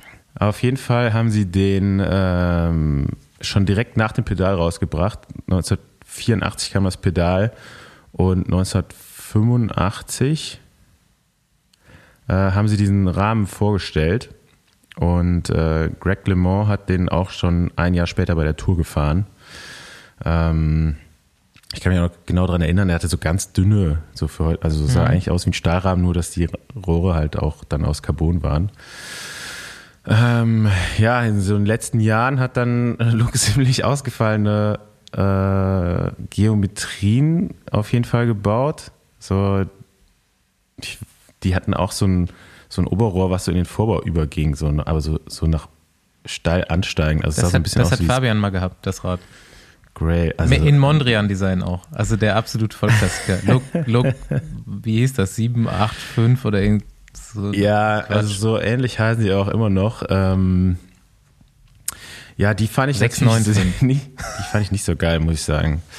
Aber ähm, das aktuelle Aerobike von denen, das finde ich gar nicht so schlecht. Ist gar nicht so schlecht, ne? Ähm, finde ich gar nicht so schlecht. Das Normale holt mich jetzt da nicht irgendwie so ab. Die haben noch so ein, so ein, ja, so ein leichteres Rad einfach. Das äh, fand ich jetzt nicht so, finde ich irgendwie, weiß ich nicht, da gehst du einfach so dran vorbei ne? und denkst dir so, fällt dir nicht, fällt nicht groß auf. Ähm, was mich so ein bisschen überrascht hat, die haben ganz ausgefallene Lackierung teilweise. Also so auch so mit, ja, so Chamäleon-Effekt und sowas, ne? Nice. Ähm, hätte ich jetzt gar nicht da so äh, eingeordnet. Ähm, jetzt fällt mir hier der Kopfhörer runter. Ja, aber ich weiß nicht. Also, wie gesagt, Aerobike finde ich irgendwie ganz schön, aber insgesamt würde ich jetzt nicht so, ist nicht so meins. Also, nee. Sorry, Look. Ja, also in der Vergangenheit, ich bin ja auf Flug unterwegs gewesen bei La Monta damals, fand ich die Aha. Räder ziemlich geil, muss ich sagen. Oh, welches hattest du fünf- da noch? Das 595? 959. Ja, genau. 595. Das weiß-schwarze mit der integrierten Genau. Stütze? Ja, genau. So Das war ein geil. ziemlich geiles Rad, mu- muss ich sagen. War wirklich sehr geil. Also, er hat mir damals das gemacht, hätte ich gesagt, oh, Kategorie. Jetzt würde ich sagen, na. ist auch, wie du schon sagst, es, es kickt dann nicht mehr so richtig. Äh, wir hatten es auch mit Heiko Maas, der fährt ja auch eins. Ähm, Aber ja, also, wenn so ein bisschen so back to the roots gehen würden, ich glaube, dann, äh, da wäre das noch schon ziemlich geil so. Weil das war echt nicht schlecht, was sie da an Start hatten. Ähm, weil war ja auch so eine Marke, wo man früher immer mit die Gabeln haben wollte, als noch, als es noch die Zeiten gab, wo man sich einen Alurahmen gekauft hat, irgendwo dann Carbonrahmen und dann eine andere Gabel dazu noch. Ich weiß nicht, ob ihr das Mhm. auch so gemacht habt. Und da war so Look-Gabel auf jeden Fall auch immer Top-End-Material. Von daher, ähm, äh, zumindest in der Wahrnehmung ein bisschen abgebaut, was sicherlich in der Realität nicht so ist. Aber auch daher, nee, na. Also ich kann das, ähm, kann das nachvollziehen und tatsächlich habe ich aus diesem Jahr Holger Sievers dann sein Fahrrad abgekauft und hatte genau dieses 595, was du da auch gefahren bist. Ähm, mit einer Dura Ace 7900 und Mavic Mhm. Serium XLR oder wie die hießen, die so Mhm. komplett schwarz waren und sowieso Helikopterflügel aussahen. Mega geiles Fahrrad. Ähm, Würde ich sagen, mit eins der schönsten Fahrräder, was ich je hatte und damals auch mega gut. Also hat sich auch gut angefühlt, das Teil. Ich finde tatsächlich das Neue auch gut. Würde ich mir definitiv kaufen. Äh, dieses Aerobike, was Andi meinte, es heißt jetzt 795. Anscheinend wir hatten das 595. Fabian zwischendrin hatte dieses durchgängige Oberrohr 695, glaube ich, und jetzt sind wir bei 795. Und ähm, ich, die haben sich zumindest so geometrietechnisch auch ein bisschen Gedanken gemacht, ähm, auch wenn ich da keine Ahnung von habe. Das sieht doch relativ modern aus, der Rahmen ist sehr kompakt. Du kannst, glaube ich, die Sattelstütze umdrehen bei diesem Rad, ähm, was dann auch so Triathleten zugutekommt. Du kannst ja wirklich so, ein, so eine Zeitfahrposi komplett sporten auf dem Fahrrad. Das ist jetzt für uns natürlich völlig egal. Aber ähm, relativ viel Stack, relativ kompakte Geometrie finde ich gut. Und ich glaube, das kannst du ja auch cool aufbauen, das neue Aerorad. Lackierungen gefallen mir. Ich bin bei Gönn dir, würde ich fahren. Die Und halt dieses klassische Mondrian-Teil, dieses Design von Look, was die ja immer noch jetzt im neuen Rahmen, glaube ich, nicht anbieten, aber zwischendrin immer wieder schon geil. Also auch auf den Bahnfahrrädern wird das ja durchgezogen, wo das ja relativ stark benutzt wird. Und Genau. die Bahn, Bahnräder von denen, das sind, glaube ich, echte Maschinen auch. Ne? Ja, die, Also- die sind überragend. Also es gibt, da waren die echt jahrelang einfach mit das krasseste, was du fahren konntest. Ja. Zumindest im Sprintbereich, ja. Genau. Dann geht's jetzt weiter. Guck mal hier. Oh. Scott. Scott, endlich sind wir beim zweiten Teil von Ridley Scott. Scott. Komplett, komplett unemotional. Also so. Nee, also erstmal, äh, Scott ist ja ein Schweizer Radhersteller, wurde aber nicht in der Schweiz gegründet, also kommt ursprünglich äh, aus den USA, nämlich vom Bruder von Ridley Scott, von Ed Scott. Spaß ist, weiß ich nicht, ob es der Bruder ist, glaube ich nicht. Ähm, wurde das Unternehmen zumindest gegründet. Der hat aber auch dann am Anfang noch keine Räder gemacht, sondern äh, hat Skistöcke hergestellt. Und äh, 1978 ging es dann äh, in, nach Europa beziehungsweise in die Schweiz und äh, ab 86 haben sie Räder gebaut. Zunächst Mountainbikes, dann irgendwann Rennräder. Ähm, tja, was, womit sie vielleicht als erstes so in wirklich äh, Erscheinung getreten sind, war dann aber auch nicht mit einem Rad, sondern mit einem Lenker. Also Scott hat damals diesen Zeitfahraufsatz gemacht, mit dem Mhm. Greg LeMond die Tour de France gewonnen hat. Mhm, Im der, der vorne noch so ein Ring finalen war. Zeitfahren. Genau. Ähm, ja, also die haben den Zeitfahrlenker letztendlich auf den Markt gebracht und äh, eigentlich damit auch so ein bisschen den Triathlonsport begründet. Also Scott ist eigentlich Triathlon sein Vater, kann man sagen. Okay. Ohne Scott würden wir jetzt alle noch mit einem normalen Bügellenker fahren. Im Zeitfahren. Was wir Also bald, ob das jetzt- bald wieder machen auch. gut ist oder schlecht. Ähm, naja, ähm, Paul hat es ja gerade schon gesagt, irgendwie so ein bisschen emotionslos. Ich habe auch irgendwie keinen Bezug zu Scott. Ähm, Also ich glaube, es gab dann ja schon so ein paar Jahre. Ähm, da waren sie Ja, schon eine schon ganz innovationsgetriebene Marke, oder? Also die haben auch mit gut unterwegs. So. Also Scott Addict und auch das Zeitfahrrad ähm, war dann ja auch noch so in den Jahren von dem Team High Road Columbia, Mhm. sind dann auch auf Scott unterwegs gewesen. Ähm, ja, also irgendwie finde ich auch, dass die aktuellen Räder finde ich nicht schlecht. Finde ich nicht, nicht gut, nicht schlecht, keine Ahnung. Also ich Scott Addict. bin aber auf jeden Fall bei dem normalen Straßenrad, also die haben ja aktuell kein Aerorad, ähm, nur das normale Scott Addict, aber das Mhm. finde ich eigentlich ganz cool. Also ich würde sagen, gönn dir. Ja, ich, keine Ahnung, gibt es so eine emotionslose Kategorie? Können wir die nicht auch noch einführen? ähm, also es ist auf jeden Fall nicht nah, es ist auch nicht Baumarkt. Ähm, eigentlich ist es dann halt einfach wirklich auch gönn dir, weil es sind gute Räder, ähm, sind glaube ich auch relativ leicht. Es ist halt Performance, also ne, es ist, wie ich gerade schon irgendwie reingeworfen habe, ist irgendwie so eine, ich glaube, performance-orientierte Marke, auch mit den Komponenten, die sie so herstellen, die echt äh, auch im Mountainbike-Bereich schon ziemlich, ziemlich krass sind zum Teil. Ähm, würde ich jetzt auch einfach sagen, ja, gönn dir, wenn du willst. Ich will's nicht. Genau das wollte ich gerade auch sagen. So gönn dir, aber gönn nicht mir. Für dich jetzt. das ist eine ganz gute Kategorie. Ich, ich fühle mich gerade, wenn ich so über Scott wirklich anfange nachzudenken, zurückversetzt in meine Radsport-Anfänge, in die Anfang 2000er beim Tourmagazin durchblättern. Scott CR1, der erste Carbonrahmen unter ein Kilo, glaube ich, damals. Stimmt, stimmt. Ne? So dieses, der war schon geil. Der sah auch richtig geil aus damals. Richtig fette Rohre. Und das war so das erste Teil, wo, ja, was so Richtung moder dann gerade moderne Rahmenformen ging, finde ich. Und ähm, ja, dann auch so, diesen Rahmen ist Team Sonja Duval gefahren. Das ist auch nochmal so eine richtig Ey, aber jetzt geiler erstmal ganz kurz, wo holst du mir diese ganzen Teamrahmen her? Wie, wie meinst du? Ja, Du bist ja nur Teamrahmen gefahren. Hab ich Nee, nee, ich bin den nicht gefahren.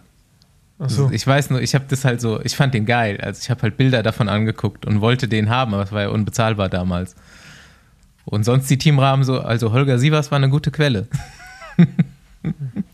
Der hatte meine Größe und hatte immer geile äh, Teamfahrräder am Start. Und danach von äh, einem äh, Kendale habe ich mal von Michi Schweizer geholt. Grüße gehen raus.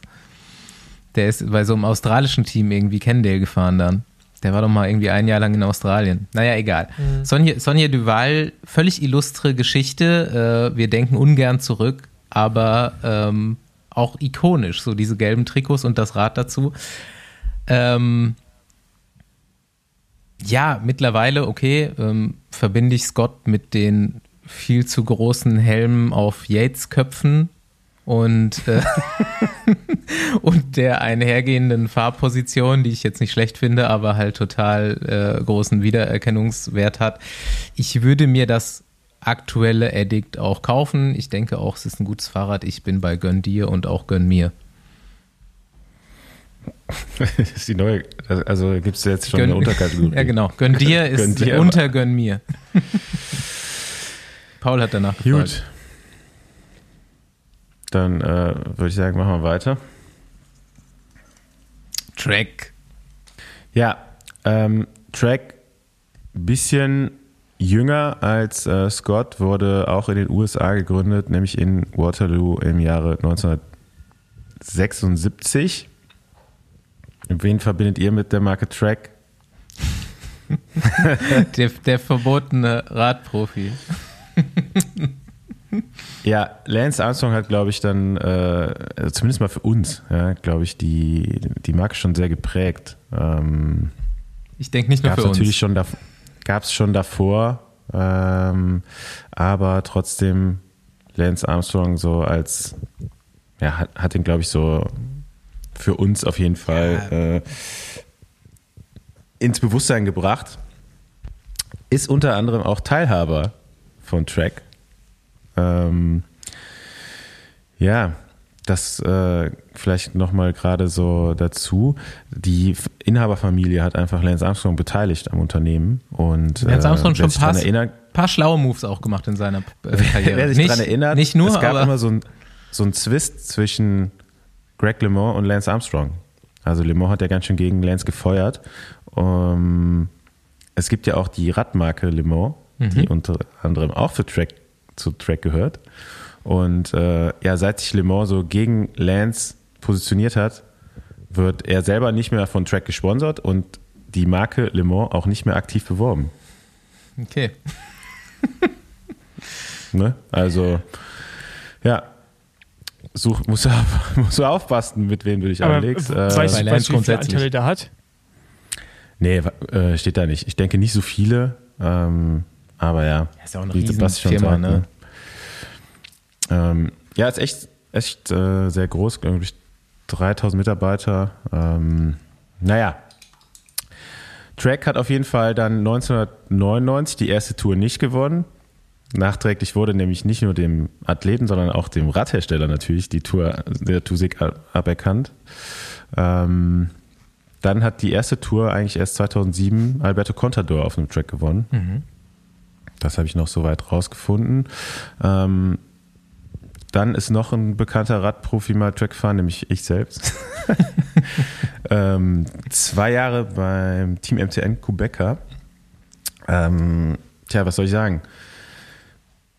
Top, top Rad eigentlich. Äh, leider war es genau in der Zeit, wo Track dachte, sie könnten jetzt die Bremse neu erfinden, beziehungsweise die Positionierung und ah, haben die unter Tretlager, ne? Bremse unter das Tretlager gebraut beim damaligen äh, Madone-Modell.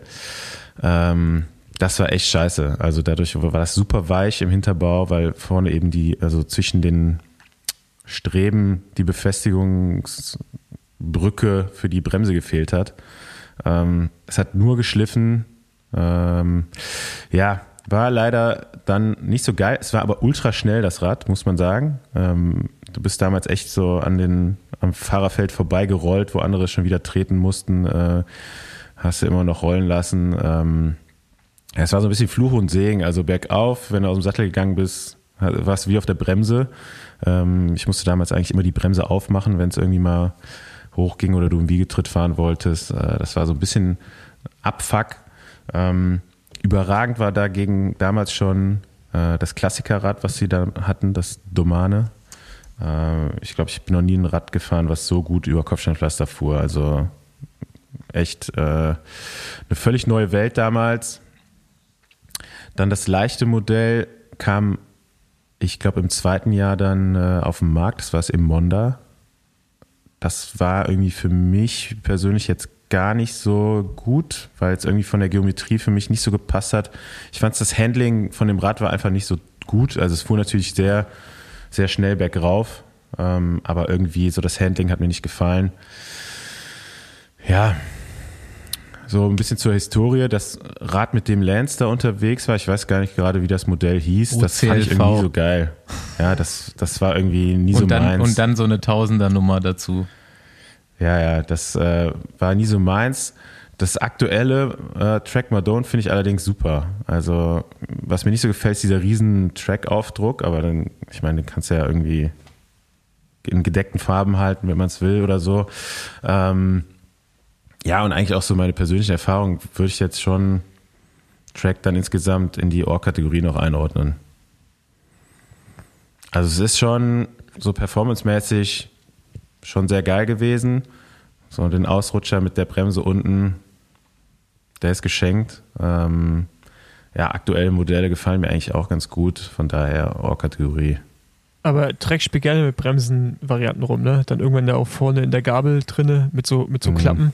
Mhm. Ähm, also ich würde es auch bei Ohr-Kategorie einordnen, weil ich es eigentlich ganz cool finde, dass sie so Spielereien einfach mal probieren und durchziehen, auch wenn sie vielleicht, vielleicht ein bisschen ja, dumm sind sie ja nicht, aber so ein bisschen so einfach nicht usable, also weißt du, so userfreundlich sind sie auf jeden Fall nicht. so. ähm, auf jeden Fall auch Ohr-Kategorie würde ich auch äh, kaufen. Ja, sind gute Räder, sehen gut aus. Genau, Track-Logo, gedecktere Farbe, dann läuft das. Ja, also Track, so eine Marke für mich bis jetzt nicht erreichbar gewesen. Leider keinen gekannt, von dem ich irgendein Teamrad abkaufen kann. Ähm, hätte ich nämlich auf jeden Fall gemacht. Äh, mega geil. Also ich bin da auch total geprägt. Auch wieder genau diese Zeit, Anfang 2000er, wo ich mich so richtig in Radsport reingefuchst habe. Lance auf diesen Karren unterwegs. Ähm, das OCLV fand ich auch schon mega geil, aber wäre in meiner Größe auf jeden Fall komplett hässlich, weil noch klassisches Oberrohr und so weiter. Ähm, aber hier so dieses Bergzeitfahrrad, das anthrazitfarbene Track mit den Lightweight-Laufrädern und der, dem abmontierten STI links und nur so eine Bremse dran, der Lancer gefahren ist. Ultra geil. Ich sofort mir ins Wohnzimmer stellen. Ähm, ja, ist halt irgendwie so eine Pop, so eine Radsport-Popkultur-Ikone so für mich, das Rad, die Räder von Lance. Ja, und stimmt, ja. die, die aktuellen Modelle, mh, erstmal kurz zu den Namen. Andi, hast du da irgendwie was gelesen oder rausgefunden? Denn, also der Madon ist ja auf jeden Fall mal ein Berg irgendwo in, Genau, in den ist Alpen. Der äh, Col, ne? Col de, Ma, de la Madone. Genau, wo Lance auch immer so seine Ist FTP-Tests in, in der gefahren Nähe ist. von Nizza. Ist Genau. in der Nähe von Nizza. Also, äh, weiß ich nicht, ob das noch zu Alpen so. Ja, doch, das sind so ist, die See, Seealpen heißen die, glaube ich. Ja, okay. Und, ähm, und dann Emonda und Doman sind ja quasi aus dem gleichen Wort zusammengesetzt. Es gibt auch einen Fachbegriff dafür, der mir gerade fehlt. Ähm, An Anafa, ich weiß es nicht. Sorry. Der deutsche Leistungskurs ist schon eine ganze Weile her. Ja, das, das ist Domane dann auch. Ja, ja, Emonda und Domane sind quasi dieselben Buchstaben, aber anders sortiert. Ich weiß nicht, ob sie das einfach so gut fanden, dass sie dann dabei bleiben wollten. Ähm, kriegt ja, merkt man auch gar nicht so richtig. Ähm, ja, ich, ich finde die Räder auch so cool und sehen für mich so irgendwie auch schnell aus und sind, die sind halt auch hier so in Mitteleuropa so wenig verbreitet, finde ich. Also super wenige Leute haben das. Hat das jemand in eurem auch- Bekanntenkreis? auch- Nee, Mega teuer. Mega teuer. Auch die Aufpreispolitik und so. Ja. Für einen Segafredo, für einen Segafredo-Aufkleber da drauf irgendwie, keine Ahnung, wie viel, 100 Euro oder 1000 Euro da zu bezahlen. Ähm, ja, sind halt auch kein Schnapper. Aber zum Glück werden ja jetzt alle Räder so teuer, von daher ist dann auch ein Track erreichbar. Ja, stimmt. Ähm, oder, oder andersrum, ja. Ähm, ich ich würde fast Kaisermaterial sagen für mich. Ich gehe nach Kaisermaterial. Ich finde es geil. Ja, Track. Emotionalität bei dir, ne? Die Ja. Von den frühen 2000ern. Gut, wo wir bei Kaisermaterial sind. Nächster Hersteller. Ey, wir sind jetzt aber auch so voll im, für mich so im englischsprachigen US-Corner. Also Scott würde ich auch niemals in die Schweiz einsiedeln eigentlich. Das ist für mich irgendwie auch US-Quatsch, aber naja. Ja, jetzt sind wir in Kalifornien angekommen. Äh, es geht um Specialized, 1974 gegründet. Ist immer noch ein privates Unternehmen, war zwischenzeitlich mal zu 49 Prozent an Merida verkauft. Anscheinend hat man davon wieder den größten Teil zurückgekauft. Ähm, ja, Specialized. Also ich meine, irgendwie, wenn man die jung, junge Vergangenheit anguckt, ähm, mit den S-Works-Versionen vom Tarmac-Schiff, also dem Zeitfahrrad und äh, auch dem Bench, ich glaube, absolute Benchmarks gesetzt, so. Ähm, ist irgendwie gefühlt gar nicht so beliebt bei vielen Leuten. Also es ist entweder so love it or hate it mittlerweile.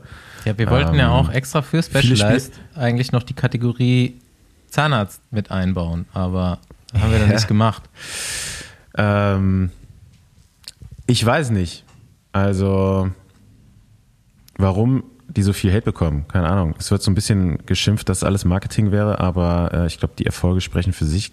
Das Zeitfahrrad war auf jeden Fall jahrelang so das Rad, womit die meisten Siege bei Zeitfahren eingefahren worden sind. Ähm, ja, Tarmac, absolutes äh, Traumrad vieler Radprofis. So, wenn man mit denen spricht, was sie in den letzten Jahren so an Rädern gefahren haben und welches sie auf jeden Fall wieder fahren würden wollen. Ähm, das Vench ja leider nicht mehr auf dem Markt, wurde vom Markt genommen als vermutlich schnellstes Rad.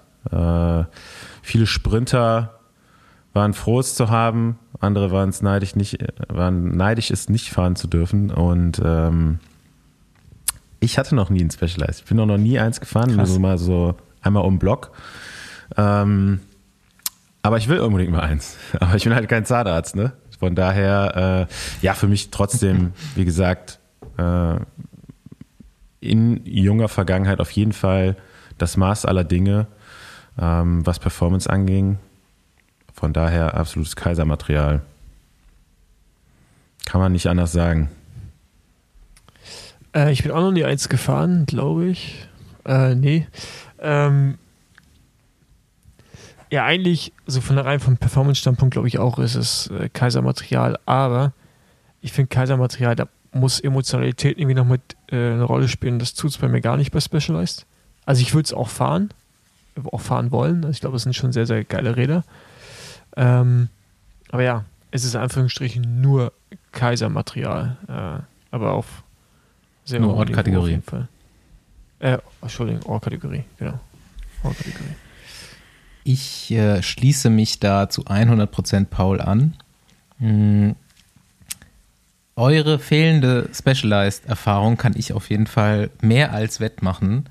Wenn ich jetzt ähm, anfange zu erzählen, was ich schon alles für Specialized hatte, will ich erstmal einen kleinen Disclaimer viele Räder in geben. deinem Leben schon Ich bin, ich bin nicht Also, reich, ich habe nur eine sehr äh, ausgeklügelte An- und Verkauf-Strategie.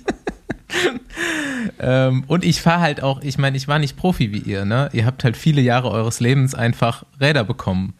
Und ich musste mir die immer selber organisieren. Und wenn du halt, wenn mir jetzt viele beipflichten können, wenn du richtig bescheuert viel Rennrad fährst und das richtig geil findest, dann brauchst du mindestens äh, alle zwei Jahre ein neues Rad.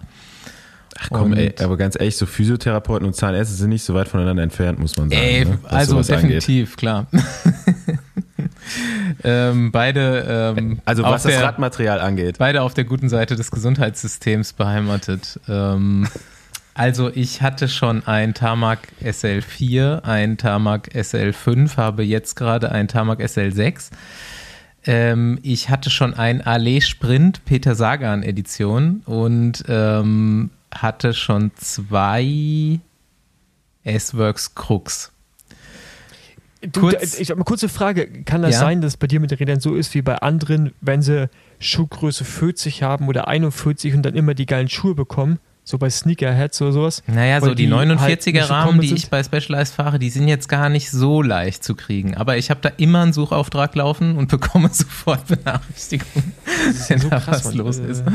Und ähm, tatsächlich, wenn die 49er Rahmen dann mal auf dem Markt sind, so gebraucht, dann ist halt die Nachfrage auch nicht so riesig. Und da kann man immer, also ich konnte da bis jetzt immer ganz gute Schnäppchen auch machen. Und ähm, erstmal so ganz vorneweg, ich bin ja zum Radsport gekommen über einen Radladen, den jetzt alle, die mich kennen, auch kennen werden im Aschaffenburger Raum und der hatte immer äh, Track, Cannondale und Specialized. Also bin ich da als Jugendlicher schon immer zwischen diesen Rädern rumgelaufen und das waren natürlich die geilsten Räder für mich. Und ähm, das Krux, das ich habe, ist ein 2014er Modell, 2013er, 2014er Modell und das ist für mich das schnellste Rad der Welt. Jeder, der da drauf sitzt, hat das bis jetzt bestätigt. Das hat noch die Rahmenform von dem SL4, SL5 Tarmac und ich behaupte, schneller wurde es nicht mehr ab da. Vielleicht beim Bench, ich weiß es nicht, da saß ich nie drauf, aber diese dicken ovalen Rohre mit den dicken Steuerrohren und dicken Tretlagern, das ist so steif, es geht so abnormal vorwärts, dass du denkst, da ist ein Motor verbaut. Also, das werde ich ungern hergeben. Ähm, zu den aktuellen Modellen. Ich finde es cool. Specialized ist für mich auch, habe ich glaube ich schon mal gesagt bei der letzten Folge, die Marke, die sich halt wirklich für mich auch aus meiner jetzt mal medizinischen Erfahrung sehr viel Gedanken über Ergonomie machen in vielen Bereichen. Viele Profis, viele Amateure fahren die Specialized-Schuhe, weil die gut funktionieren. Ähm, die Sättel sind relativ beliebt, haben auch ähm, viel, äh, viel Research da drin und kommen oft neue Modelle raus. Ähm, die Rahmengeometrien sind eigentlich immer State of the Art. Ähm, Der Rest orientiert sich da meiner Meinung nach auch oft ein bisschen dran und ähm, technisch mega geil, optisch auch geil, aber die vollkommene Emotion für so ein Kaisermaterial unserer Folge hier fehlt mir da auch und ich bin bei Out-Kategorie. So, wir sind bei Giant Schrägstrich Live, weil äh, da fährt nicht nur das Team Bike Exchange mit, sondern doch auch das Team, das Frauenteam von Bike Exchange. Ähm, einmal heißt die Marke dann Giant und einmal Liv. Ähm, ich glaube, so mit der letzte Hersteller, der dann auch irgendwie einen Unterschied macht zwischen Frauen- und Männerrädern. Ja, also, 1972 in Taiwan gegründet. Giant ist mit der größte Hersteller von Fahrrädern weltweit. Baut oder hat zumindest für folgende Marken unter anderem Räder gebaut. Äh, Scott, Trek und Colnago, by the way. Ähm, ja, also wie gesagt, Riesenhersteller. Ähm, wahrscheinlich sind da noch viele, viele Marken dabei, die auch von Giant produziert werden. Ähm, für mich, ja, war irgendwie Giant so das erste Rad mit so einer Slooping-Geometrie. Ähm, damals dann noch bei T-Mobile und dem Folgeteams High Road bzw. Columbia ähm, im Einsatz, wo ich das natürlich durch meine Trainingsgruppe hier in Köln immer direkt vor Gesicht hatte. Ähm, Linus Gerdemann, Gerald Schiulek damals mit den Rädern unterwegs. Ich glaube, Giant hat dann auch irgendwann mal so das phasenweise schnellste Zeitfahrrad gebaut. Ähm, ja, und auch generell, glaube ich, so das, ah, jetzt muss ich mal kurz, ich habe den Namen vergessen, wie heißt immer das? TCR heißt das, ne? Hm. Irgendwie so ein emotionsloser Name. Advanced. Ähm, das bin ich dann auch mal selber gefahren, ähm, tatsächlich. Und muss sagen, war und ist in meiner Erinnerung immer noch so eins der besten Räder. Also, was du gerade erzählt hast von deinem Krux, äh, Mhm. damals war das für mich so das Gefühl äh, bei dem Giant TCR. Ne? Also, das ging echt richtig nach vorne. War super zu handeln. Also, da kann ich nichts Schlechtes drüber sagen. Wo bist du das gefahren? Ähm, bei Milram U23. Ah ja, okay. Beim Team Milram U23. Die fuhren damals gefragt. kein Colnago, sondern Giant. Ähm, da bin ich aber auch das schlechteste Rad gefahren. Nämlich wir, wir hatten dann zum, wir hatten zwei verschiedene, also das CCR und noch so ein anderes. Äh, und das andere, das war wirklich ein absoluter Schrotthaufen. Also das war so weich und fuhr überhaupt nicht. Ähm, aber wie gesagt, das Topmodell damals TCR, super Teil. Aber ich muss mal auch sagen, seitdem habe ich mit Giant Schluss gemacht. So, danach gab es irgendwie keine Bindung mehr. Phasenweise fand ich das Aerorad von denen einen absoluten Albtraum. Also so in den, Fahr in den Zeiten vom Team Giant. Ne? Ähm, ich meine, schnell muss es gewesen sein. Marcel Kittel damit, glaube ich, seine größten Erfolge mitgefeiert. Ähm, aktuell finde ich es auch wieder nicht so schlecht, muss ich sagen. Aber irgendwie Giant, ja, wie gesagt, seit 2008 irgendwie nichts mehr mit zu tun. Also ich würde es jetzt nicht ganz so Trash einordnen, dafür war das zu gut, aber bin auch sonst nicht dabei. Also für mich, nee. Ähm, ich bin es gefahren, das TCR bei Endura und fand es auch überragend. Also auch so von, von der Erinnerung her einfach ein sehr, sehr krasses Rad. Auch das Zeitfahrrad war, ich glaube, es war das einzige Zeitfahrrad, auf dem ich mich auf Anhieb wohlgefühlt habe und da war ich auch gut unterwegs mit immer. Es war, äh, war, schon, war schon geiles Material. Ähm, aufgrund dessen äh, würde ich eher auf Gönn dir gehen. Also ich finde es nicht, dass es Trash ist, auch wenn man so ein bisschen die Liebe dazu verlieren kann momentan. Ich kann das nachvollziehen. Aber ähm, es sind einfach gute Räder, glaube ich. Also das, äh, da kannst du einfach nichts falsch machen. Und wenn nicht, soll man sich ein TCR von so 212, 213, 214 kaufen. Das waren einfach Hammermaschinen. Da kannst du ja. die Hand für ins Feuer legen. Dafür kann ich die Hand ins Feuer legen. Damit steh ich, dafür stehe ich mit meinem Namen. Genau. Paul Web. Ähm, Giant, ja, okay. Wenn ich an die Marke Giant denke, denke ich an Onze Aeroski, an Jose Babelocchi und äh, Abraham Olano und äh, ja, die Zeit mit den gelben Rädern, wo dann die ersten TCRs da waren, die noch keine durchlaminierte Stütze hatten, sondern diese ab, abnormal, damals abnormal geilen Aero Sattelstützen. Die wollten alle haben. Die wollten alle, alle haben. Die habe ich mir Die hast du in gekauft. alle Räder eingebaut. Ja. Die hat, ja. habe ich gesehen irgendwann, Erik Zabel sogar noch vor, weiß ich nicht, fünf Jahren oder so in einem Canyon eingebaut gehabt. In einem Canyon Ultimate, glaube ich, oder weiß ich, weiß ich nicht mehr, genau, habe ich auf dem Foto gesehen. Also kann ich absolut nachvollziehen. War das Geilste damals, das mit dem Celle Italia SLR obendrauf, abnormal geile Kombi. Ähm, Genau, danach hat man dann begonnen, diese Sattelstütze durchzulaminieren, was auch mega war optisch und was dann heute auch immer noch genauso aussieht, fast. Ich glaube, sie ist ein bisschen schmaler geworden, aber grundsätzlich ist das immer noch der optisch der gleiche Rahmen. Ähm, ich muss jetzt hier in der Begutachtung auf jeden Fall zweiteilig werden, denn ich bin bei so einem TCR auch bei Göndir, bin beim Propel was ja, glaube ich, auch immer noch gefahren wird von dem Team, oder? Ja, aber Bei nur von Kronewegen, oder, glaube ich. I don't ja. know. Das ist aber unterster Baumarktkeller für mich. Ähm, es ist mit das hässlichste Rad, was ich mir vorstellen kann, wirklich. Wer zur Hölle hat diesen Vorbau verbrochen und es wird immer noch durchgezogen. Also ich, ich kann es nicht verstehen. Also wirklich, ich kann da nicht hingucken, ohne dass mir schlecht wird. Ja, das ist ja, jetzt, wo du sagst. Das ist auf jeden Fall auch ein Rad. Na, weil es gibt ja mal so, so Stockfotos, wo dann der Sattel kaum raus ist und vorne noch ganz viele Spacer unter dem Vorbau. Das bei so dem Rad unförmig. sieht das richtig schlimm aus.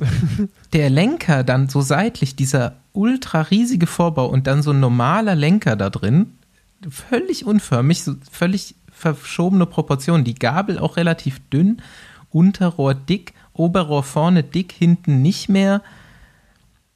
Die Sattelstreben kommen irgendwie, gehen weiter bis ins Oberrohr, aber die Linie wird nicht fortgeführt, sondern die geht ein bisschen weiter oben weiter. Es, es ist einfach, ähm, es ist eine Krankheit, das Rad. Also Baumarkt und gönn dir. Gut, Machen wir weiter hier. Wie viele haben wir nicht noch? Noch zwei. Also jetzt geht's weiter mit De Rosa. Ja, endlich mal wieder aus dem US-konnotierten Markt jetzt nach Bella Italia. Irgendwie auch, also wurde auch in den 50ern gegründet. Und äh, irgendwie so viele Räder, ne? So Nachkriegszeit in Italien. Äh, auf jeden Fall, Ugo de Rosa hat das äh, 1953 in Italien gegründet. Ähm, ja, de Rosa, wie gesagt, ein traditionsreicher Hersteller. Ähm, interessant fand ich, dass Eddie Merckx nach seinem Karriereende von De Rosa gelernt hat, wie man Räder baut. Mhm. Und dann seinen eigenen, seine eigene Marke quasi auf, auch gegründet Das hat. war vielleicht- Das gibt es ja auch noch heute. Vielleicht die falsche Schule. Ähm, ja, ich weiß nicht, am Anfang, und ich habe ja auch noch einen Eddie Merckx Stahlrahmen so aus den späten 80ern. Ähm, ich glaube, da war das ganz gut. So, aber als es dann, ja, also Eddie Merckx sind wir jetzt, haben wir ja heute hier leider nicht, aber äh, ich glaube, zu der Zeit ähm, war das dann schon ganz gut. Ähm, ich habe jetzt sonst nicht so viel über die Marke rausgefunden, beziehungsweise äh, ist auch für mich nicht so interessant, aber mein Vater, der hat früher einen De Rosa gefahren, als ich angefangen habe mit, äh, ja, als ich mit ihm zum ersten Mal so Rennrad gefahren bin. Er hatte damals halt dann auch noch so einen Stahlrahmen, also Babyblau. Das war damals so typisch für De Rosa. Ähm, ja, und von daher hat das für mich so einen, auf jeden Fall einen emotionalen Bezug. Allerdings muss ich sagen, dass die Räder heute, äh, weiß ich nicht, finde ich absolut katastrophal, muss man sagen. Habe ich irgendwie gar nicht mehr so, ja, finde ich einfach echt scheiße, muss man sagen. Und von daher, kann, aber fällt es mir so schwer eine Bewertung. Also ich glaube, so diese, diese Ära, so in den frühen 90ern, 80er Jahre, da würde ich jetzt auch sofort sagen, ey, so ein De Rosa hätte ich nochmal super gerne irgendwo im Originalzustand. Also wer eins zu verkaufen hat, kann hier gerne äh, mir eine Mail schreiben. Aber so alles, was danach kam, äh, ja, hatte ich gar nicht mehr so auf dem Schirm und heute, wie gesagt, ich, ich kann, weiß nicht, was ich sagen soll. Aber ich habe keine Bewertung. Äh, bei mir ist es nah. Also ich fand sie früher auch geil. Ich habe, als ich immer mal ein Rad zeichnen sollte, habe ich auch in die Rosa gezeichnet. Ähm, aber ja, die neuen holen mich gar nicht ab. Äh, Finde ich auch eher langweilig und ja, daher nicht Baumarkt, aber nah. Hm. Also bei der Rosa finde ich auf jeden Fall cool, dass sie einfach als Logo quasi ein Herz haben. Also so das O ist mit einem Herz ausgefüllt. Ähm, ich bin hier auf der Seite und mir fehlt so ein bisschen der Überblick über die Modelle. Also es gibt auch viele Modelle. Und ich kann jetzt nur mal tippen, dass das Profiteam hier äh, Cofidis das Merak fährt. Das heißt auf jeden Fall nicht mehr King, was auch mal ein heftiger Name für ein Fahrrad war eine Weile lang. King 3. Jetzt vielleicht mal Zeit, äh, der Rosa Queen rauszubringen. Mal sehen. Hm. Ja, ich kann da auch echt nicht viel zu sagen, außer dass das für mich hier alles so ein bisschen zusammengewürfelt aussieht. Also die Fotos passen hier auch nicht mit den Beschreibungen zusammen auf der Seite. Ich, ich würde es nicht fahren wollen. Also wir sind hier definitiv schon mal unter Gönn mir. Ähm, ja, ich glaube so, wir haben jetzt hier auch noch so Titanräder im Angebot. Sowas kann man sich, glaube ich, schon mal holen, wenn man so ein Liebhaber ist. Und der rosa Titanrad, ja, Na gut, aber das ja- World Tour reden- Bike, genau, Genau. worüber wir reden, ist für mich auf jeden Fall nah. So als alteingesessene italienische Marke, die einfach hier ihre Prinzipien durchziehen, kann ich nicht nach Baumarkt gehen, aber höher als nah kann ich auch nicht rausgehen. Gut, zu guter Letzt, was bleibt übrig? Habt ihr noch einen Überblick? Ah, endlich sind Factor. wir bei Rick Zabel und André Greipel angekommen. Israel Premier Tech. Genau, die sind unterwegs mit der Marke Factor, die auch, glaube ich, mit Abstand die jüngste hier in der, in der Runde ist. Wurden erst 2007 gegründet, ist eine britische Firma. Am Anfang waren äh, auf jeden Fall David Miller und Baden Cook als ehemalige Profis noch mit involviert. Mittlerweile ist, weiß ich nicht, wie es bei Miller aussieht. Baden Cook immer noch äh, mit in der Firma. Ähm, ja, Sponsor bei Israel, wie du schon gesagt hast, Basti. Äh, zu Factor gehört auch die Marke Black Ink. Also die machen Laufräder, Vorbauten und so weiter. Also das Ah, Team ja. ist auch komplett mit den ganzen. Also wir haben ja schon ein bisschen Werbung heute am Anfang der Folge gemacht. Aus dem Haus, äh, ja genau, unterwegs. Interessant fand ich den Claim, den sie haben als Titel ihrer Homepage. World's Fastest Road, Aero, Gravel and Triathlon Bikes. Woher kommt dieser Claim, frage ich mich. Wäre mir jetzt nicht bekannt. Ja, Chris Froome hat investiert und dachte, komm, machen wir mal so einen coolen Claim hier. Ja. Die sind halt auf jeden Fall direkt äh, nach der Gründung in den Profisport eingestiegen als Sponsor. Damals, glaube ich, bei Age Dessert. Ähm, die sind damals dieses O2-Bike gefahren. Das fand ich auch ganz cool, als es dann neu war. Das war Nee, halt so eine neue nee, Marke. die, nee, die sind sogar noch davor, sind die bei One Pro oder Pro One als Sponsor gewesen. Bei diesem Das kann sein, aber das war halt kein, kein World Tour. Ne? Also Nee, die waren da, nee, ich glaube, nee. Age Dessert war dann auch vielleicht sogar zeitgleich, habe ich jetzt nicht mehr so ganz auf dem Schirm. Ähm, ich weiß noch, wie sie auf den Markt kamen, fand ich sie auf jeden Fall interessant. Ähm, die haben damals auch so eine geteilte Gabel gebaut, glaube ich. Ne? Irgendwie. Mhm, und genau. Es gab auch mal ein halt geteiltes besonders Unterrohr, schnell. oder? Das haben sie, es gibt Ja, so glaube ich immer noch. geteiltes Steuerrohr. Ähm, Nee, Unterrohr, meinst du? Unterrohr gab es auch. Okay, ja. Ähm, fand ich irgendwie spannend. Ich weiß aber allerdings nicht so, ob die Räder wirklich so gut sind, wie sie angepreist sind. Also habe ich keine Erfahrung mit. Ähm, ich finde die relativ wuchtig, so. Das ist irgendwie, mag ich nicht so gerne. Ähm, aber ja, auch schwer für mich einzuordnen, muss man sagen. Also gibt auch keine, keine emo emotionale Bindung oder holt mich nicht so ab, muss ich sagen. Ähm, ja, ich weiß nicht. Ich würde so irgendwo im Mittelfeld. Vielleicht gönnen dir, aber mir nicht. Ja, da bin ich auch dabei. Ich kann es auch irgendwie schwer einordnen.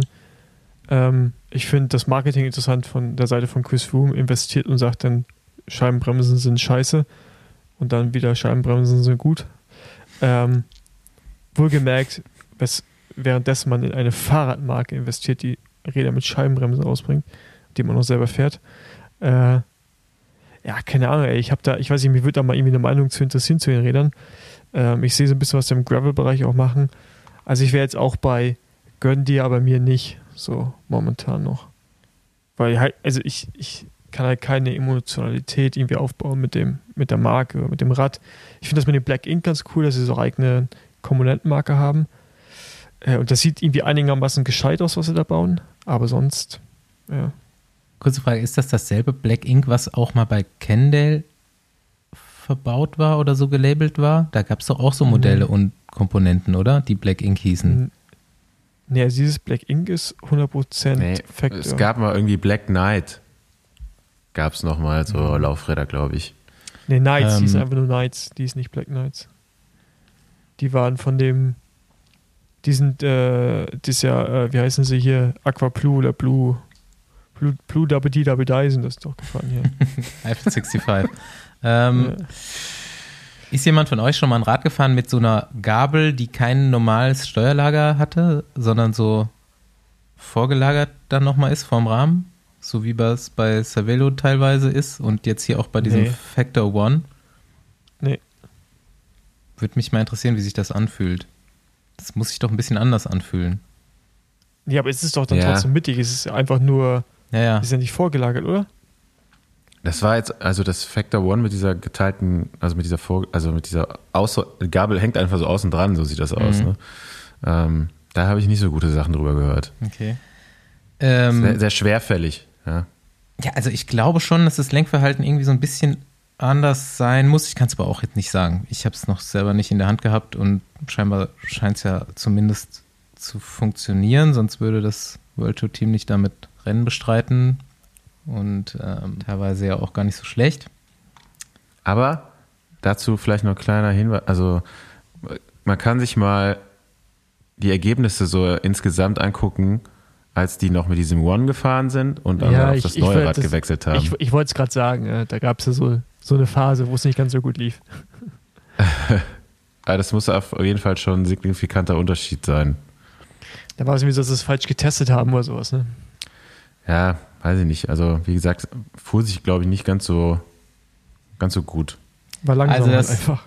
Das ist auf jeden Fall das erste Rad, äh, glaube ich, wo wir uns hundertprozentig einig sind. Kann ich, kann ich schon verstehen, wenn man sich das kauft. Ich finde es auch irgendwie optisch ganz cool. Aber ich bräuchte es jetzt nicht unbedingt. Also gönn dir, ich mir aber erstmal nicht. Wobei so in weiß mit weißen Reifen und äh, Reifspokes, Die so ein bisschen über die Kö fahren, kann ich mir schon auch vorstellen. Ja, aber auch, dann aber auch weiße äh, Spokes und weißes Cockpit. Und so einer Box im Rucksack. Mhm. Oder im, Flaschen, im Flaschenhalter. Im Flaschenhalt, die leuchtet. Die so Disco macht noch. Gut, Jungs, hier ist es um eins. Ich würde das mal hier zügig abbinden, weil ich schlafe schon beim Sitzen fast ein. Ja, wollen wir noch einen kleinen Ausblick geben auf nächste Woche? Ich glaube, wir wissen ja schon halbwegs, was passiert, was nicht oft der Fall ist.